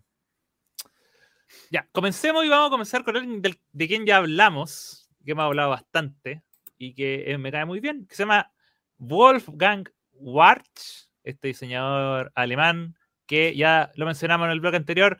Este año está nominado dos veces en el Kinderspiel des Jahres, pero ya estuvo también nominado en el Spiel des Jahres, Kennerspiel des Jahres. Eh, juego, un diseñador con mucho combo, mucho, mucho azar en sus juegos, controlado, push your luck, un montón de mecánicas. Eh, y que, Reinventa muchas cosas. re- claro, y además eh, de- muy regalón de Schmidt Spiel. Y un tipo que también eh, se ha pasado por varios géneros. O sea, hay varios juegos que eh, tiene estos roll and ride, tiene party games, tiene juegos de destreza. De destreza. Así que, ¿quién quiere partir? Cedo la palabra. La yo, amiguito Axel, yo voy a partir con Wolfgang Ward. El, primer, el número 3 no lo tengo. Así que siempre que lo quiero jugar, le pido a mi amiguito Axel que lo traiga a la casa. Y ese juego se llama Pócimas y Brebajes. ¿Escuchas ese ruido? Sí. Como- Au, es como un ¿Quién- fantasma. no tengo idea lo que es, ¿Es ni un quiero gato? saber. ¿Es una sirena o un gato? Es un espectro. Ahí se fue. Cre- yo cre- parece que es el camión de la basura, pero quién sabe. ¿Quién sabe? ¿Quién sabe? Y no sé si quiero averiguar. Bueno, em, eh, Pócima y Brebaje lo encuentro muy entretenido, pero no me lo he comprado. No sé por qué no me lo he comprado. Pero bueno, tampoco tengo de con quién jugarlo y de cuando lo, quiero, cuando lo quiero jugar, tengo a mi amiguito Axel, así que Pócima y Brebaje, mi número 3. Mi número 2 me encanta. Bueno, obvio. The Mind. No sé, disfruto muchísimo las partidas. Cuando tienes un equipo eh, con el que esa energía, esos pensamientos fluyen, funciona magnífico. O sea, si, si encuentras gente que tenga ánimo de jugar el juego, es perfecto, es muy entretenido.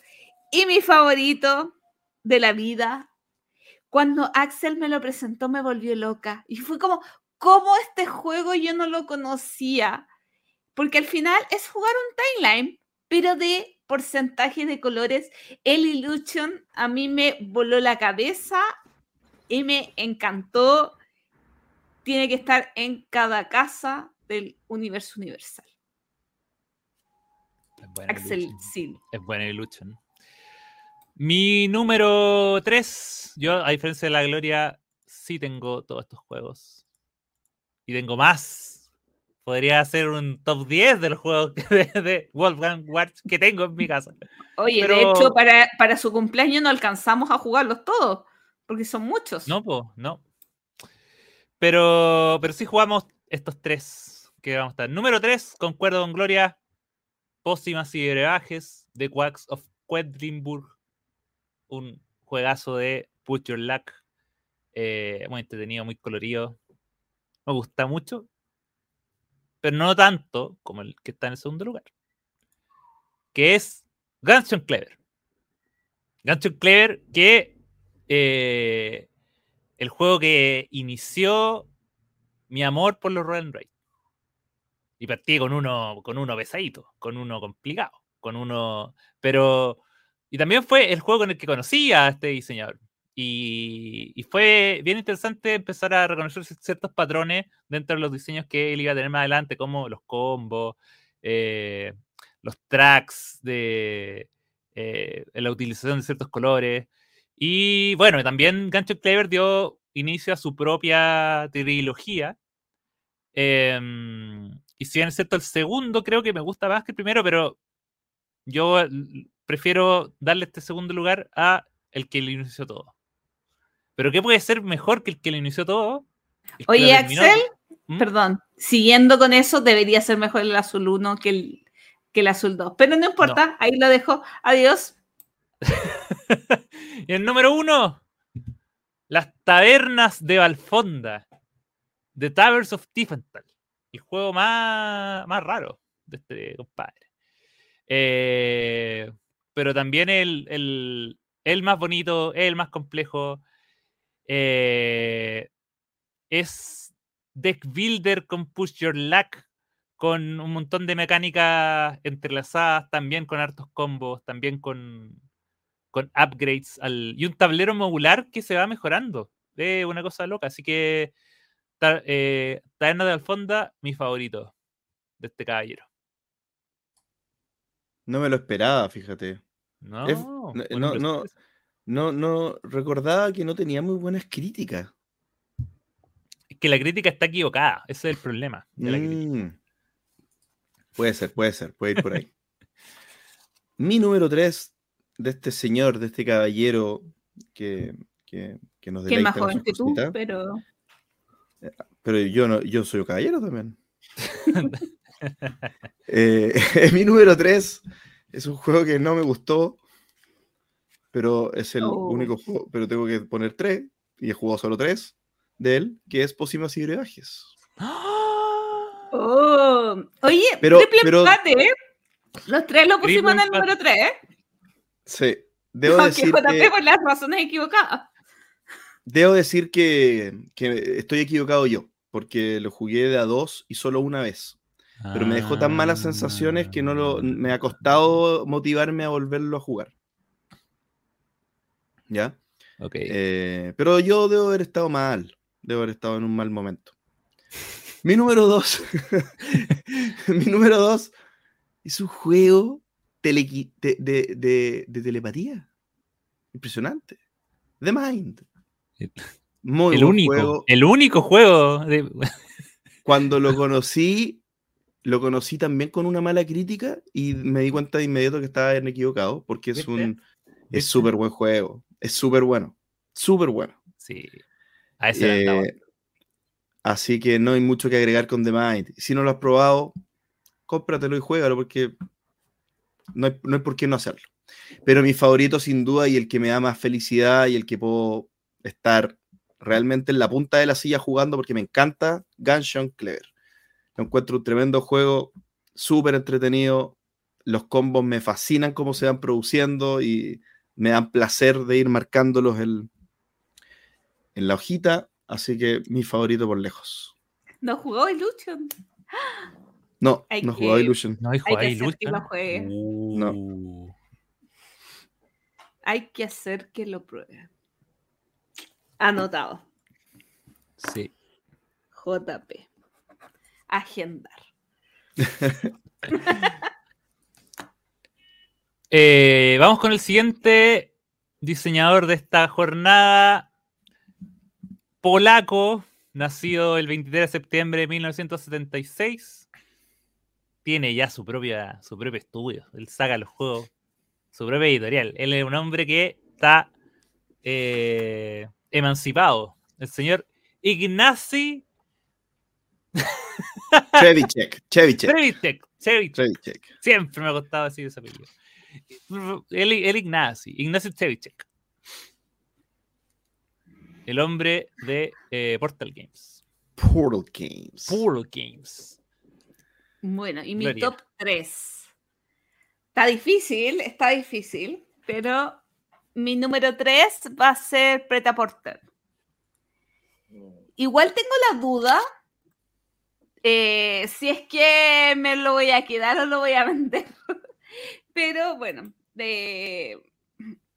no, no me termina de convencer eh, Preta Porter. Ah, lo compré en el Kickstarter porque había escuchado tan buenos comentarios del juego y que y no no me no me ha convencido completamente así que no sé qué va a pasar con él mi número dos anticipación del número uno es una expansión que es Detective eh, Los Ángeles porque el número uno y aquí podríamos am- abrir un debate. los juegos de un solo uso, ¿pueden estar en el top 10 de una persona? Sí, po. Sí. O sea, Yo tengo. porque probable, o sea, porque Detective me encanta. O sea, el número uno creo que no está en mi top 10 solamente porque no, no he pensado en que pudiera estar en mi top 3, por, eh, top 10, porque no, no lo puedo volver a jugar, es una experiencia única. A mí me voló la cabeza, es un juego que recomendaría absolutamente, lo encuentro una joya, una maravilla y que mm, disfrutaría perder la memoria solamente para volver a jugar Detective. Lo, me... Yo- a, mí, a, mí ya, a mí ya se me olvidó. Si hay alguien, de mí yo no sé nada de Detective.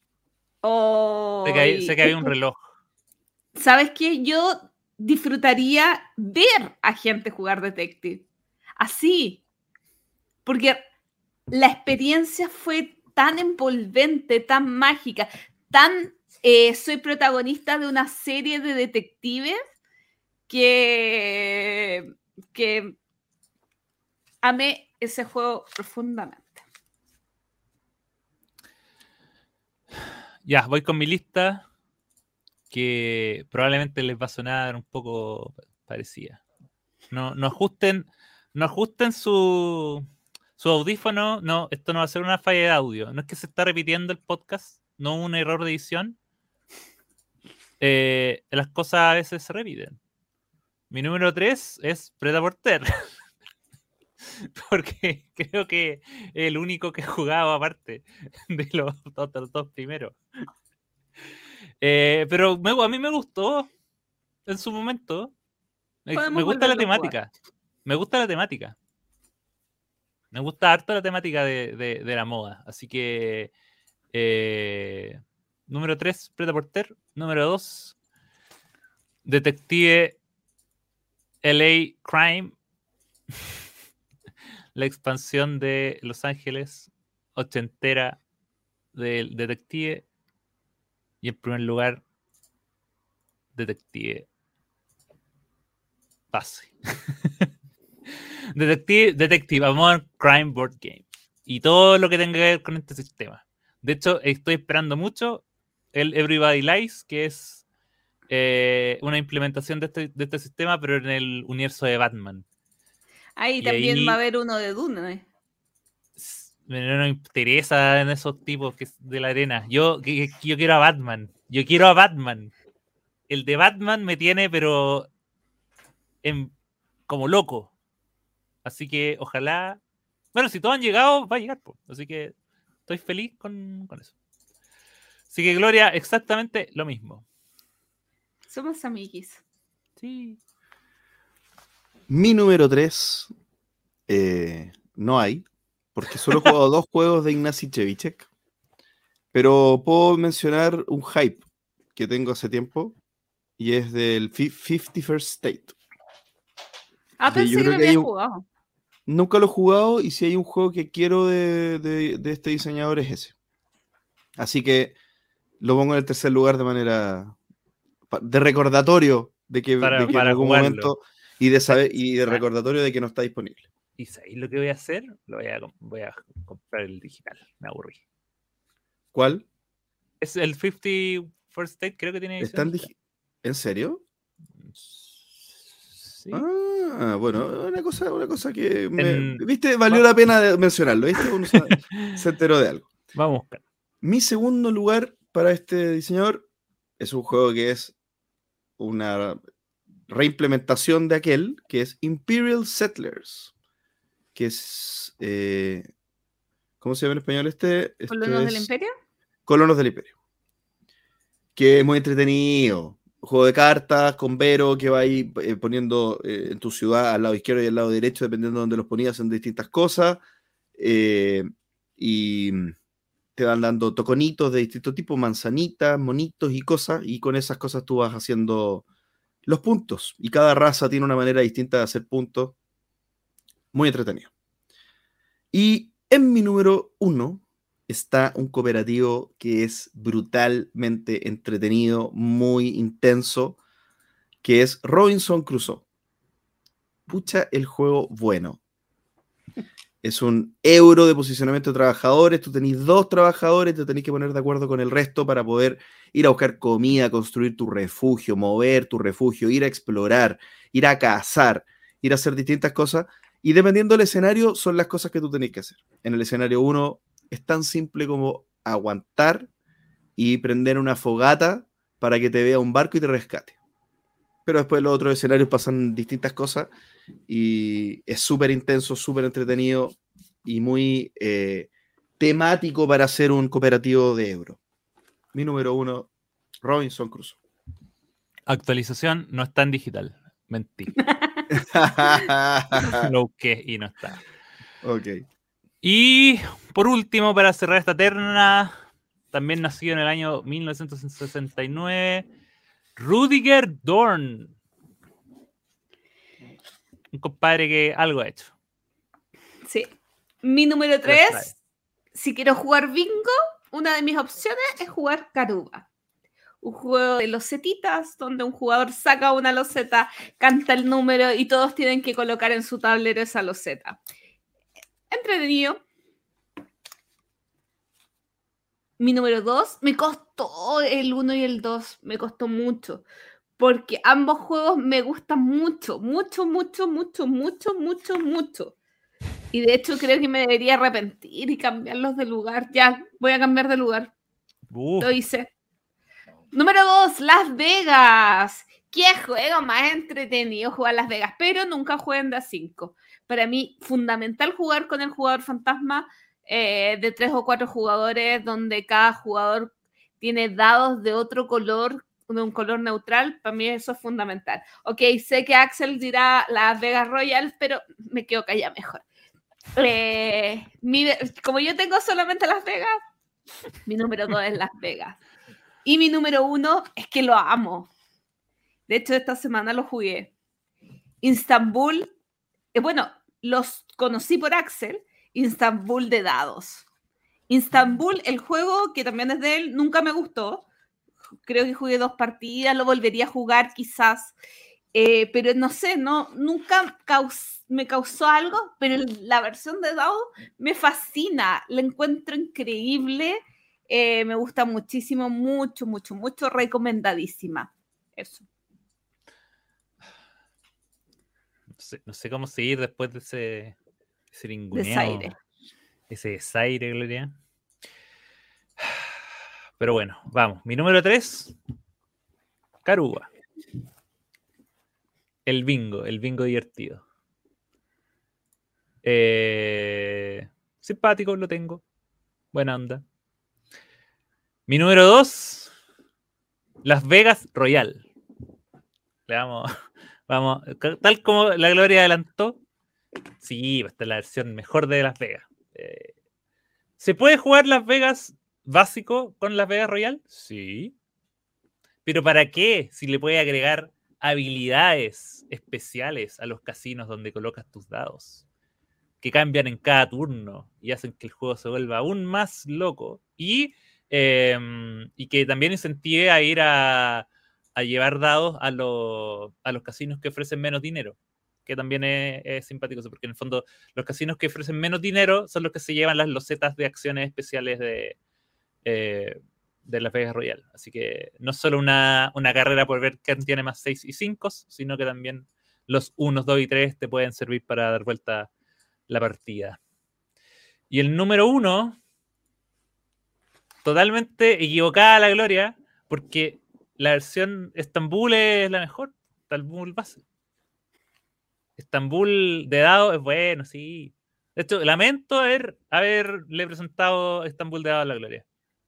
Para, me podría haber dado un, de- un desaire como el de ahora. No, Estambul, el juego base, tremendo. De hecho, fue uno de los primeros juegos eh, como Euromedio que tuve y que compré y que, y que tiene todos los elementos que, que, terminan por definiendo, definiéndome. Tiene buenas piezas, buenos colores, eh, un sistema de selección de acciones bien también simpático, upgrades que puedes realizar a tu a tus personajes y es una carrera finalmente. Eh, es quien gana primero las, los rubíes.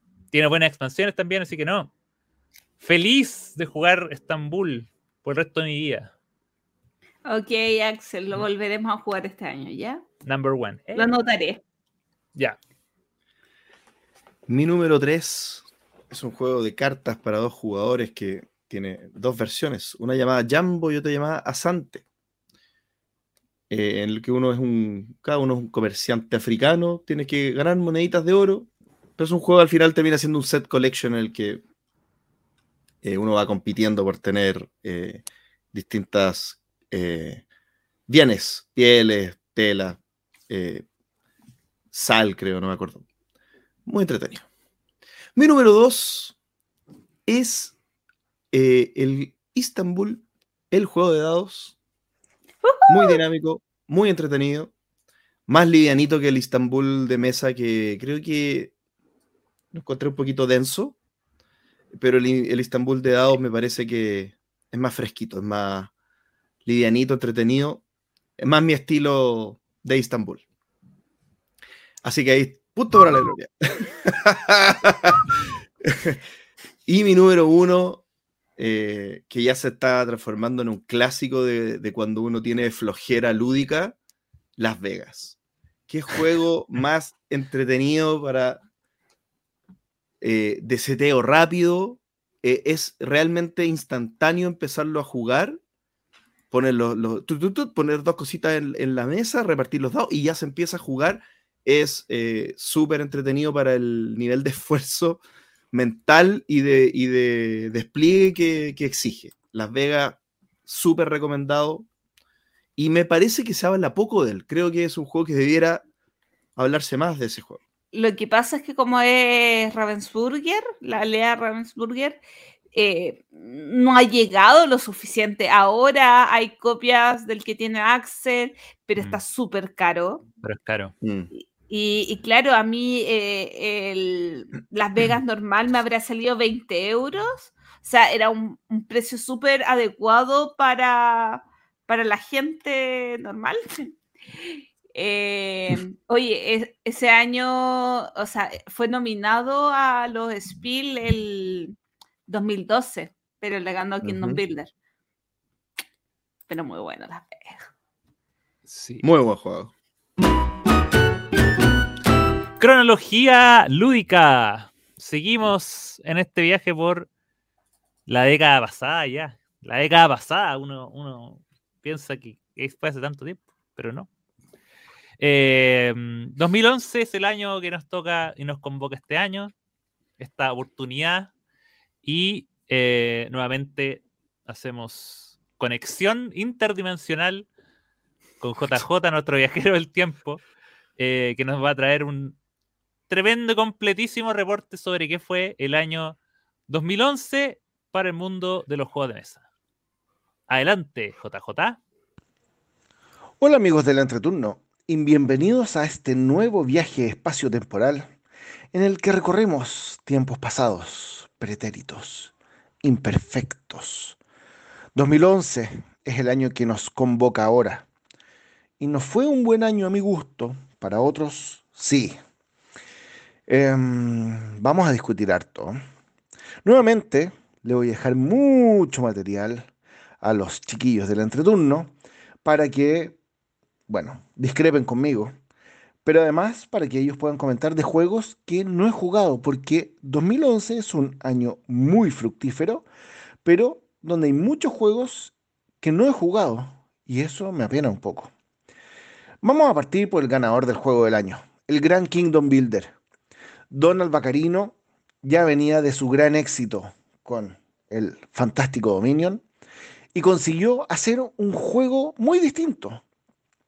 Un juego donde las eh, condiciones de victoria cambiaban en cada juego.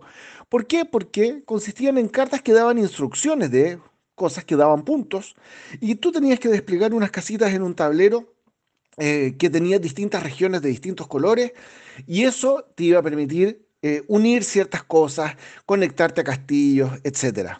Kingdom Builder, a mi gusto, es un juego, fue de los primeros juegos de tablero que derechamente llegaron incompletos al mundo, incompletos. Le faltaba la expansión. Y por eso creo que si ustedes tienen la posibilidad de conseguir el Kingdom Builder, lo hagan con su expansión. Algo que no escucharán mucho de mí porque no soy muy adepto a las expansiones. Bueno, acá ya vamos a tener el primer conflicto. Mage Knight salió este año. Y, ay Dios, ¿cómo, cómo? El juego dice que se puede jugar hasta cuatro jugadores, ¿cierto? Eso dice la caja. Pero, ¿se puede jugar hasta cuatro jugadores? No, no. El juego es soportable de a cuatro jugadores. De a tres, puede ser que de uno o dos sea maravilloso, pero yo lo jugué a cuatro. Y no puedo entender cómo ha mantenido un rating tan alto siendo un juego tan atrozmente malo para cuatro jugadores. Me pasó también que con Eclipse, ese juego 4X eh, de exploración, descubrimientos, diplomacia, conquista, eh, que cautivó muchos corazones, a mí no me movió un pelo. No sé por qué. El que sí me encantó, debo decir, fue Los Castillos de Borgoña. Em, Alia saca este juego de Stefan Feld que tiene instrucciones tremendamente bien escritas, que viene con una dinámica de juego absolutamente, em, ¿cómo decirlo? Eh, fácil de, tragar. Eh, el jugador que lo juega por primera vez, yo creo, puede ser una mala percepción mía, pero yo creo que los, lo agarra inmediatamente el juego. Es un juego de eh, dados con un tablero central que tiene distintas regiones que marcan distintos dados.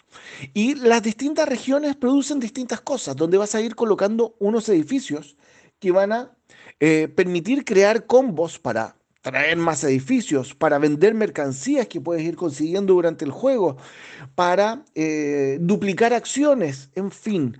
Eh, es una especie de puzzle, podríamos decirlo así, un puzzle que a mí me encanta.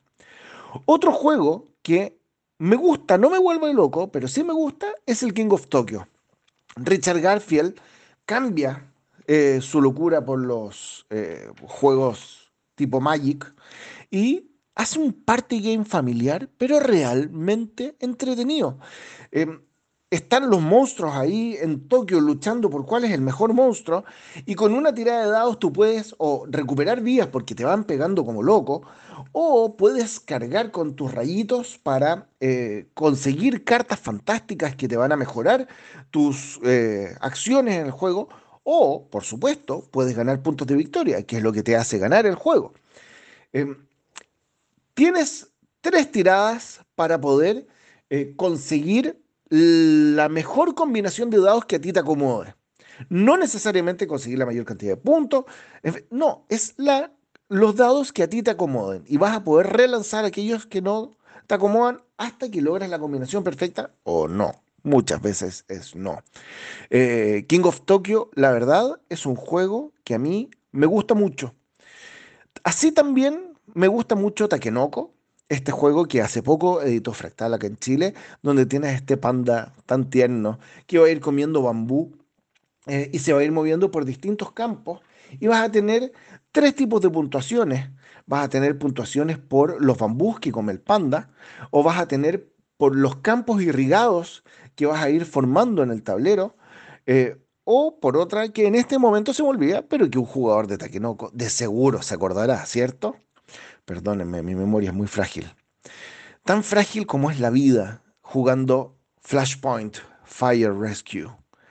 Em, ese juego de bomberos entrando a este edificio que se está quemando y que se puede derrumbar en cualquier momento. Y las llamas empiezan a aparecer por distintos lados y tú tienes que entrar tratando de rescatar a personas que están adentro. El juego, la verdad, es que no hay eh, una persona que no tiene corazón no lo disfruta, porque es tan, tan entretenido que definitivamente se los recomiendo. El que no les voy a recomendar es el A Few Acres of Snow. Es un juego para dos jugadores de Martin Wallace. Martin Wallace, a mí, yo no soy muy devoto de él. Me gustan mucho de sus juegos, pero no, no es un diseñador que yo siga. Y este juego para dos jugadores tenía un problema en las instrucciones originales que a mí me lo mató. Tenía un error garrafal que hacía que era que una de las facciones ganara por sobre la otra. No quise jugar con las reglas rearregladas, tampoco me interesó. Eh, otro juego interesante fue el Village, que creo, si no me equivoco, fue el primer ganador del Kennerspiel des Jahres, el juego del año para jugadores avanzados. Y la verdad es que no dejó una gran impresión en mí.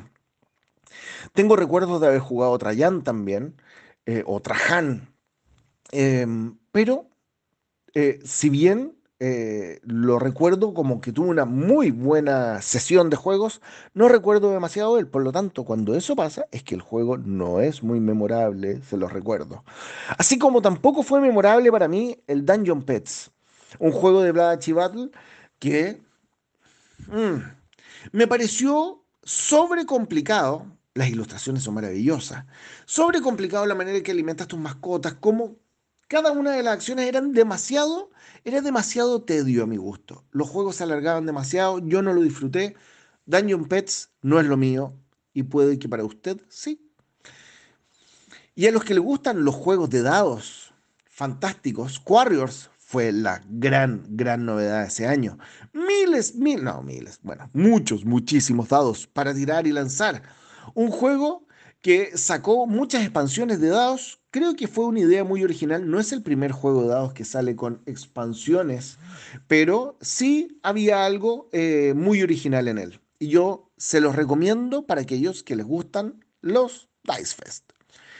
El que no se lo voy a recomendar a nadie es el, bueno, no sé, no sé, es cosa de gusto, la verdad. A mí no me gustan los solitarios en general. Encuentro que se pierde el alma de un juego que es interactuar con otras personas.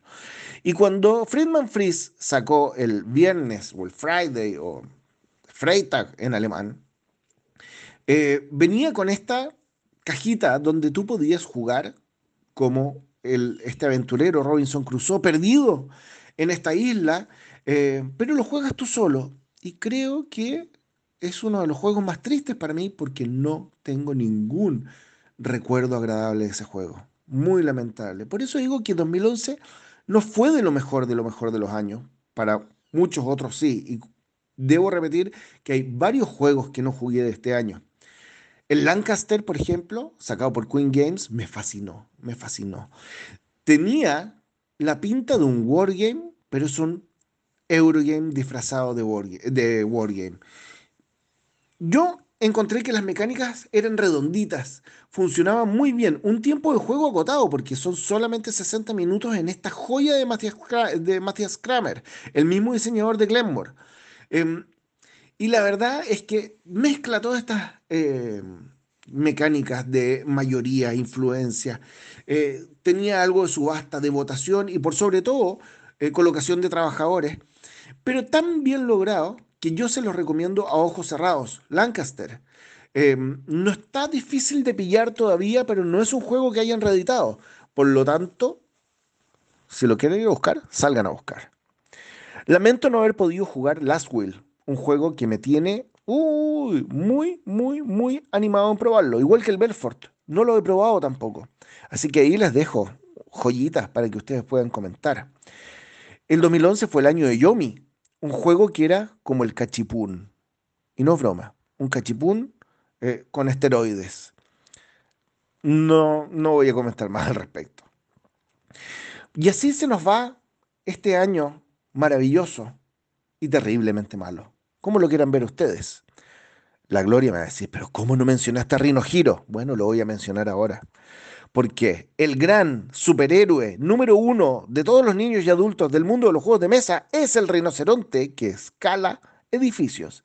¿Y qué manera de hacerlo? Em, increíble que se les haya ocurrido. Bueno, esto es una reimplementación de un juego muy antiguo que se llama Turm Zoom Bubble, que lo pueden descubrir por ahí, pero donde no estaba la figura de este rinoceronte que tú tenías que subir en esta torre de cartas que ibas construyendo. Eh, eso lo cambia todo, absolutamente. La calidad de impresión y la calidad del juego hecho por Java definitivamente es algo a mencionar. es un juego que brilla, brilla por lo lindo. Eh, no, no puedo, no puedo eh, dejar de mencionar eso porque en, una cajita tan pequeña y en un precio muy, muy asequible, tienen un juego demasiado entretenido. Demasiado entretenido como el The City de Thomas Lehman, un juego de cartas que es la versión light del Race for the Galaxy. Y eh, definitivamente es mucho más light, tienes partidas de 10 minutos, 15 minutos, pero es adictivo. Yo lo, cuando lo juego, lo juego de 5 o 6 veces seguida, porque todo el mundo quiere repetición. Se los recomiendo. Acaba de ser reeditado, em, así que eh, yo se los recomiendo de todas, de todas maneras. Fue el año de Pergamon, fue el año de Panteón, fueron un año de juegos muy variados del, del ¿cómo se llama? La polilla tramposa. Es el primer juego donde, que yo me acuerdo, que te permiten hacer trampa, tirar cartas al suelo, que nadie se dé cuenta, porque si te pillan haciendo trampa, perdiste. No sé, 2011, como les digo, es un año de dulce y agraz. De timelines, hay muchos timelines en este año, pero de juegos, como les digo, como un Mage Knight, que bueno, no me gusta nomás. ¿Qué vamos a hacer? Quiero hacer una última mención a dos juegos que están desaparecidos. El Artus de Wolfgang Kramer era un juego de 2 a 4 jugadores. Olvídense que diga 4. Olvídense que diga 3. Es realmente un juego para dos jugadores. Eh, donde se va moviendo un tablero central donde, eh, bueno, uno va interactuando con eso. Eh, es difícil de explicar el juego, pero era tan bueno, tan bueno. ¿Cómo, cómo hacerles llegar mi sentimiento de gratitud frente a la genialidad del señor Wolfgang Kramer por esa maravilla de juego sacada por Ali el 2011, en que nunca más fue reeditada? Así como también este juegazo llamado Rapa Nui de Klaus Jürgen Rede, el creador de eh, Carcassonne, que fue reeditado hace no mucho como Bali. Yo se los recomiendo buscar. Es un juego de cartas con un tablerito, pero muy, muy, muy recomendable. Bueno, como siempre me extiendo sobre la cuenta.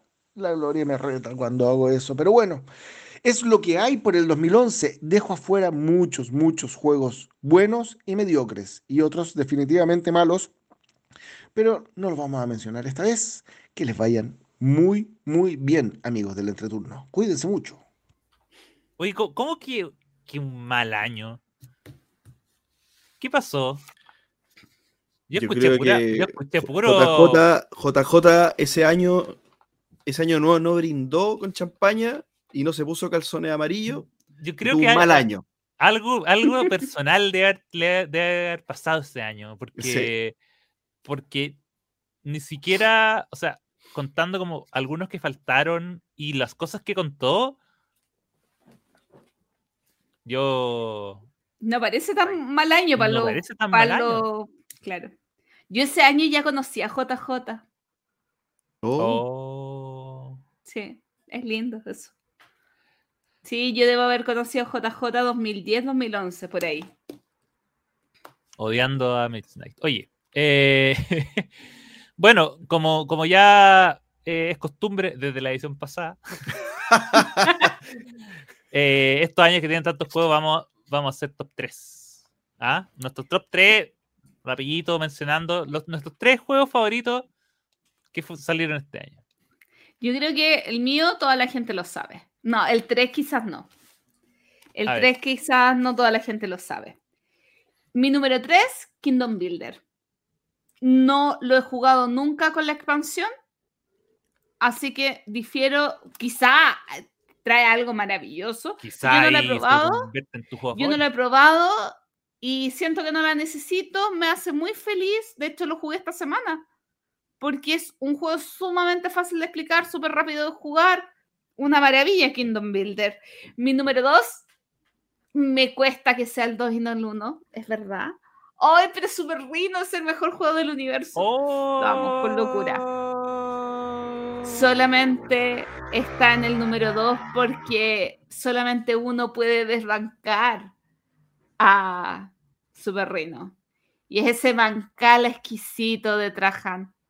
Amo Trajano y lo siento, Rino. Lo siento. Yo pensaba que iba a ser el Rino. Cambiaste Felcito el Rino. ganó. Felcito ganó. Cambiaste el Rino. Oh. Sí. Mi número 3 es King of Tokyo. King of Tokyo. ¿Qué, qué es? De hecho, esta lista en particular no es de mis juegos favoritos, pero sí como de juego importante. Y King of Tokyo fue uno de los primeros juegos que tuve.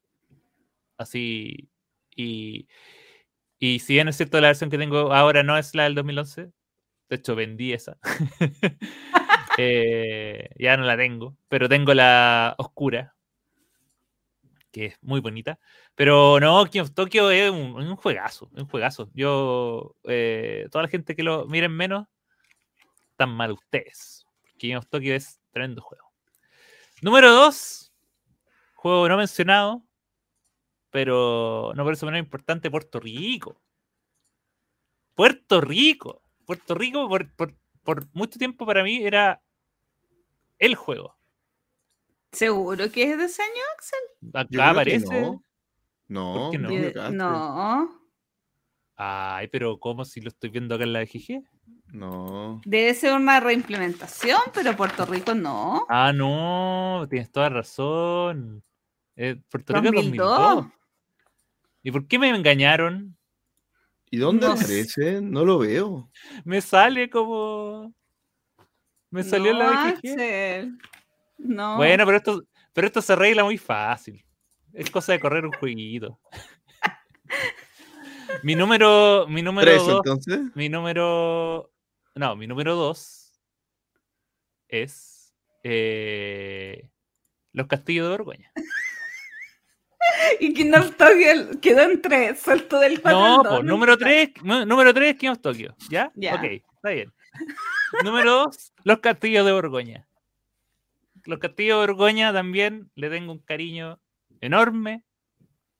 Eh, es un juego que hasta el día de hoy tengo esa copia roñosa, que no es del 2011, pero sí es del 2015, será.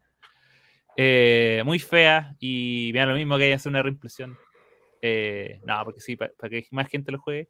Pero dados y colocación de los Z y un montón de cosas. Y, y el comienzo de mi romance con Stefan Feld, que concluye en el número uno, que al igual que Gloria, fue- es Trajan. Trajancito. Me siento tan feliz con eso. Trajancito lindo, Trajancito lindo. Ahora, obviamente, eh, quizás mi, lista como emocional debería ser segundo Trajan, primero Borgoña. Por, por- porque igual Borgoña no lo conocí como un juego del 2011, lo conocí como un, juego ya de Stefan Feld. Eh, pero, pero Borgoña, o sea, Trajan es mejor juego. Y por eso lo pongo en el número uno. JP. Mi número 3 es un juego cooperativo que yo he jugado creo que más veces solo que con más personas, que se llama El símbolo arcano, Elder Mm. Sign, que es un juego de los mitos de Cthulhu. eh, una versión de dados y cartitas bien liviano de, de, de esta saga, digamos, tipo, tipo Arkham Horror, pero muy livianito. Y yo tengo algunas expansiones y, y, y- tengo, y lo juego hasta en el celular, porque tiene una implementación digital bien interesante. Muy entretenido.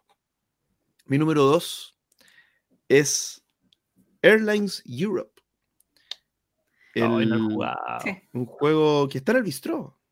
Para, para que los que quieran puedan probarlo, si lo cuidan, obviamente. Yo lo vendí. Eh, pero es un juego súper entretenido, es un Mombasa de líneas aéreas. Hay que... no, es que- que- dilo. después- no, No, no, no. dilo y después yo. No, no, no, iba a decir que es un juego donde eh, uno va participando como... eh, es un juego competitivo, obviamente, pero uno va participando eh, el, eh, de manera accionaria, o sea, uno va comprando acciones de las distintas líneas aéreas y en la medida que va desarrollándose el juego, uno va poniendo también que las líneas aéreas expandan su red en Europa y de esa forma la- las líneas aéreas van valiendo más plata y tú mientras más acciones tienes de cada línea aérea, ganas más puntos. Entonces una, una especie de Mombasa, pero mucho más light. Sí. de- del decir. mismo autor de Ticket to Ride, si no me equivoco. Y a mí me Ujú. pasó, yo tenía Sí. el juego me- y me pasó que la segunda, la tercera vez que lo jugué fue como, oye, pero es muy parecido al Chicago Express, hoy lo voy a vender. Y lo vendí y me quedé con el Chicago Express. Y después jugué el Chicago Express de nuevo y como que cometí un error garrafal eh, en, en, em, en comprar y me quedé sin plata. Y fue como, la voy a vender. Y me quedo entonces sin ninguno de esos. Oh, qué triste historia, qué triste historia. Sí. Oye, pero puedo jugarlo en el uno- bistro. Sí, por supuesto. Y mi número uno es un juego para dos jugadores que obviamente no le gusta ni a Axel ni a Gloria, que se llama Summoner Wars, que es un juego de, de- Es un versus, es un combate. Uno tiene un, un- un conjurador y, y con un mazo de cartas y va sacando de distintas unidades y tienes que matar al conjurador enemigo. Una cosa muy simple, pero hay muchas razas distintas y el juego es súper, súper, súper entretenido, dinámico, sencillo eh, y no es del gusto de la gloria. Con eso quedó claro. Con eso quedó claro. Ya, ya con la explicación era obvio que no. Oye, pero JJ creo que, aparte de que fue ingrato con este gran año. No, fue un gran año. Yo, todos los juegos que me mencioné son. No, no, por eso te digo que JJ fue ingrato con el año. Sí. Sí. Pero dejó aparte cosas fuera, cosas importantes, ¿no? Sí, harto. Mira, yo creo que hay uno que dejó fuera porque como JJ trabaja en Master Games y distribuye más que Oca y antes tenían la licencia de ese juego y ya no, lo dejó fuera. que es el Pictomanía. Como ahora ya no es de más que la licencia, yo creo que por eso no lo nombro. Pero es un juego de.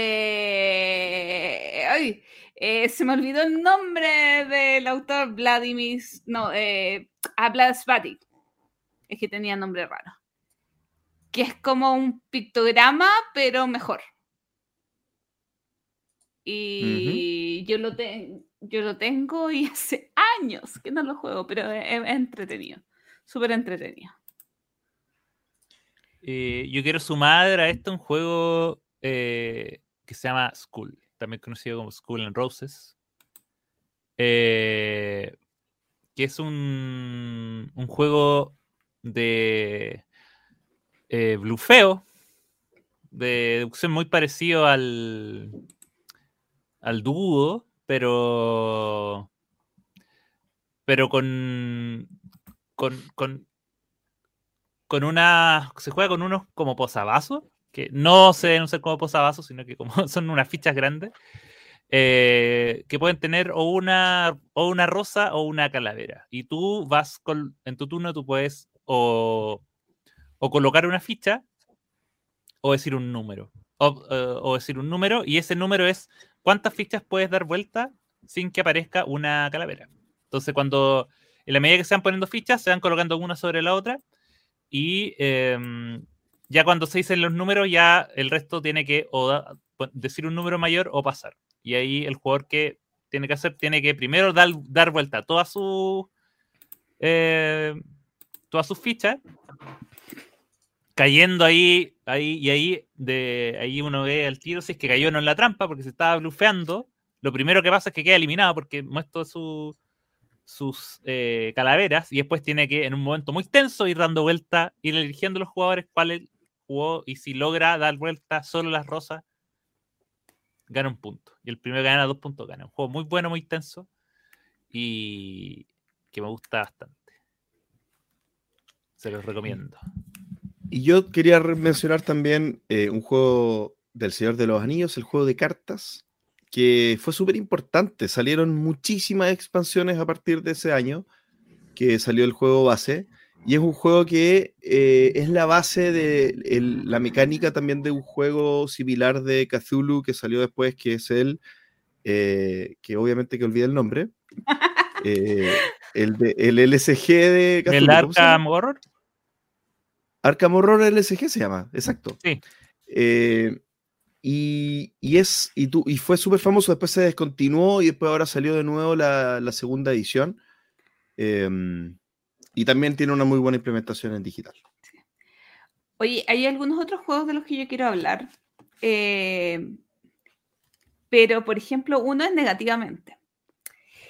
¿Por qué? Porque todo el mundo lo busca con desesperación. De hecho, si uno se va a la página de BGG, aparece que venden copias a 100, 250 euros hacia arriba, que es el em, Mundo Disco.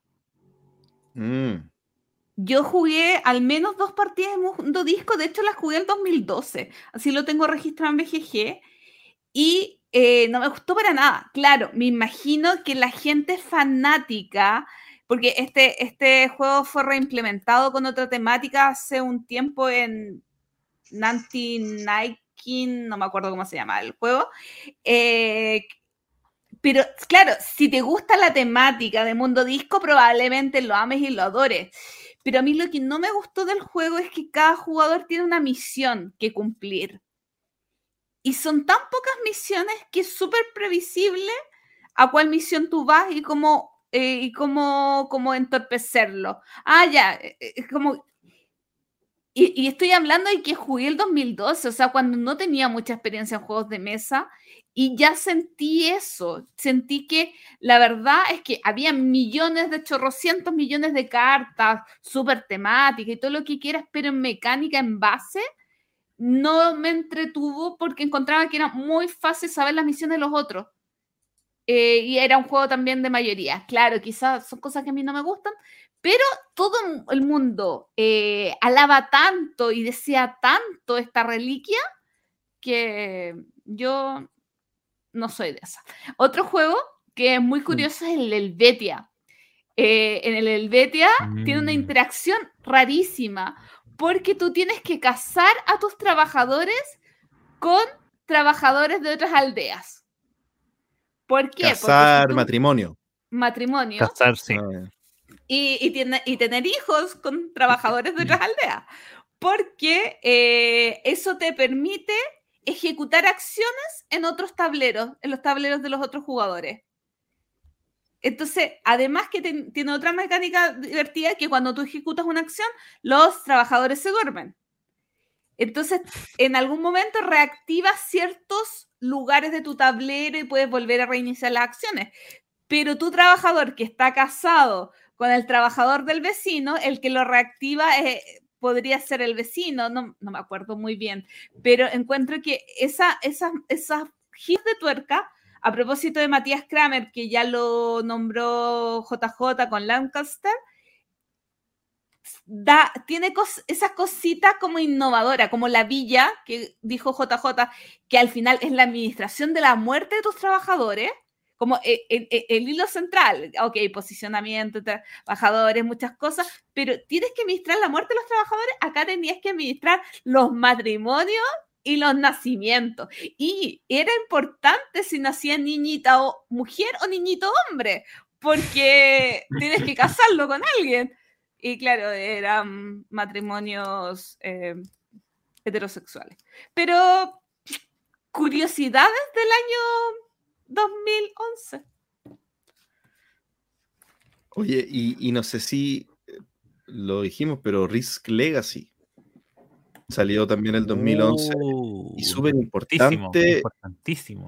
lo que, lo que significó. ¿Para qué, pa' qué mencionarlo? O sea, O sea, impresionante de decir, o sea, 2011, o sea, eh, los, los juegos Legacy tienen 13 años de, de vida y todo lo que han crecido y han, se han vuelto locos, digamos, los diseñadores haciendo cosas de distinto tipo y que, y que se niega a morir como tendencia, o sea, siguen, siguen saliendo cada vez menos, pero siguen saliendo juegos Legacy. Oye, J- JP, ¿no vas a hablar nada de Hora Labora? Es que no lo he jugado, pero Oh, también me llamó la atención que no lo dijeran. Yo lo he jugado. No me acuerdo de nada, pero yo lo he jugado. no, no puedo aportar mucho. Solamente recuerdo que tiene una, una mecánica muy particular como de la... eh, no me acuerdo si era como para tomar los recursos, porque tenía como un rondel que iba cambiando. Era, era muy, muy especial esa mecánica. Pero ha pasado mucha agua. Y Santiago de Cuba tampoco lo dijo. Santiago de Cuba. Tampoco lo dijo y es, es bonito. De hecho, es un juego que me, me pareció que JJ tendría que haber nombrado. Sí, es un juego muy JJ. Es un juego. Yo quiero también venderlo, pero pagan muy poco. Estoy esperando que suban sus acciones. Yo quiero darle también un, un saludito, un reconocimiento a eh, So- Sombra sobre Londres, eh, juego de movimiento oculto donde uno es Jack el Destripador y de, tratar de asesinar gente sin ser pillado por la policía, que son otros jugadores. Eh, que fue mi primer juego de movimiento oculto y que yo sé que después fue mejorado y reimplementado por un juego que salió más adelante, pero cuando salga lo hablamos. Por, por mientras estamos en el 2011 No nos adelantemos. y mientras, esté en el, y mientras estamos en este año, este juego es bacán. Oye, quiero volver al pasado. Y ¿se acuerdan que hablaba del Betia de administración de matrimonio? Hablaba de eh, la Villa Administración de Muerte. Hay otro juego muy curioso que JJ lo nombró, pero eh, no habló de él, que es el Last Will, porque no lo jugó. Eh, el Last Will gana el todos heredamos un- una herencia y gana el jugador que se gasta antes la plata. O sea, si estamos hablando de, de temáticas curiosas o de, o de cosas curiosas que se hacen en los juegos, gastarse la plata una herencia, gana el que se gasta antes la plata. Es muy increíble el concepto. Y, y yo para, para terminar les quiero contar una, una historia muy triste de un juego del 2011. Esta- probablemente la- Oh. la historia más triste que tengo con un juego de mesa. Que este juego es el Dark Moon. Eh, juego de roles oculto que en su momento eh, quería ser con o sea, era conocido como el Battlestar Ga- Galactica Express. Eh, y que siempre lo querido jugar, siempre me ha llamado la atención porque es como un juego de rol oculto escondado y, y- y cosas así. Y eh, la, el último viaje que hice a Viña antes de la pandemia, de que comenzara la pandemia, o sea, estoy hablando de que estaba de vacaciones el, el, no sé, el 11 de marzo. Ponte tú que el virus llegó el 12. Y yo lo vi en una tienda y no tenía espacio y dije, ya no importa, cuando vuelva a Viña, lo vuelvo a comprar. Volví a Santiago y no volví a Viña como en un año, producto de la pandemia. Y ya, obvio que no estaba. Y perdí mi oportunidad de haber tenido Dark Moon. Gracias a la pandemia. Muy triste. O sea, lo sentimos, Axel. Estamos contigo, Axel. Espero que lo hayas podido superar. No, no podía superar. Ahora me acordé, me dio más pena. Oye, ha sido, ha sido un año 2011 muy, muy, muy importante.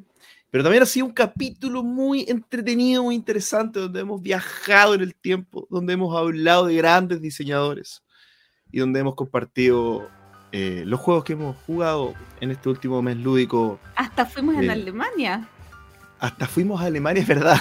Y Sí, fuimos ver a. Alemania a ver, a ver a Pancho y a darnos cuenta de, de algunas cosas muy difíciles de entender de, de estos jurados y prejurados y preselecciones de los juegos del año de Alemania. Así que llegamos al final de este capítulo 111.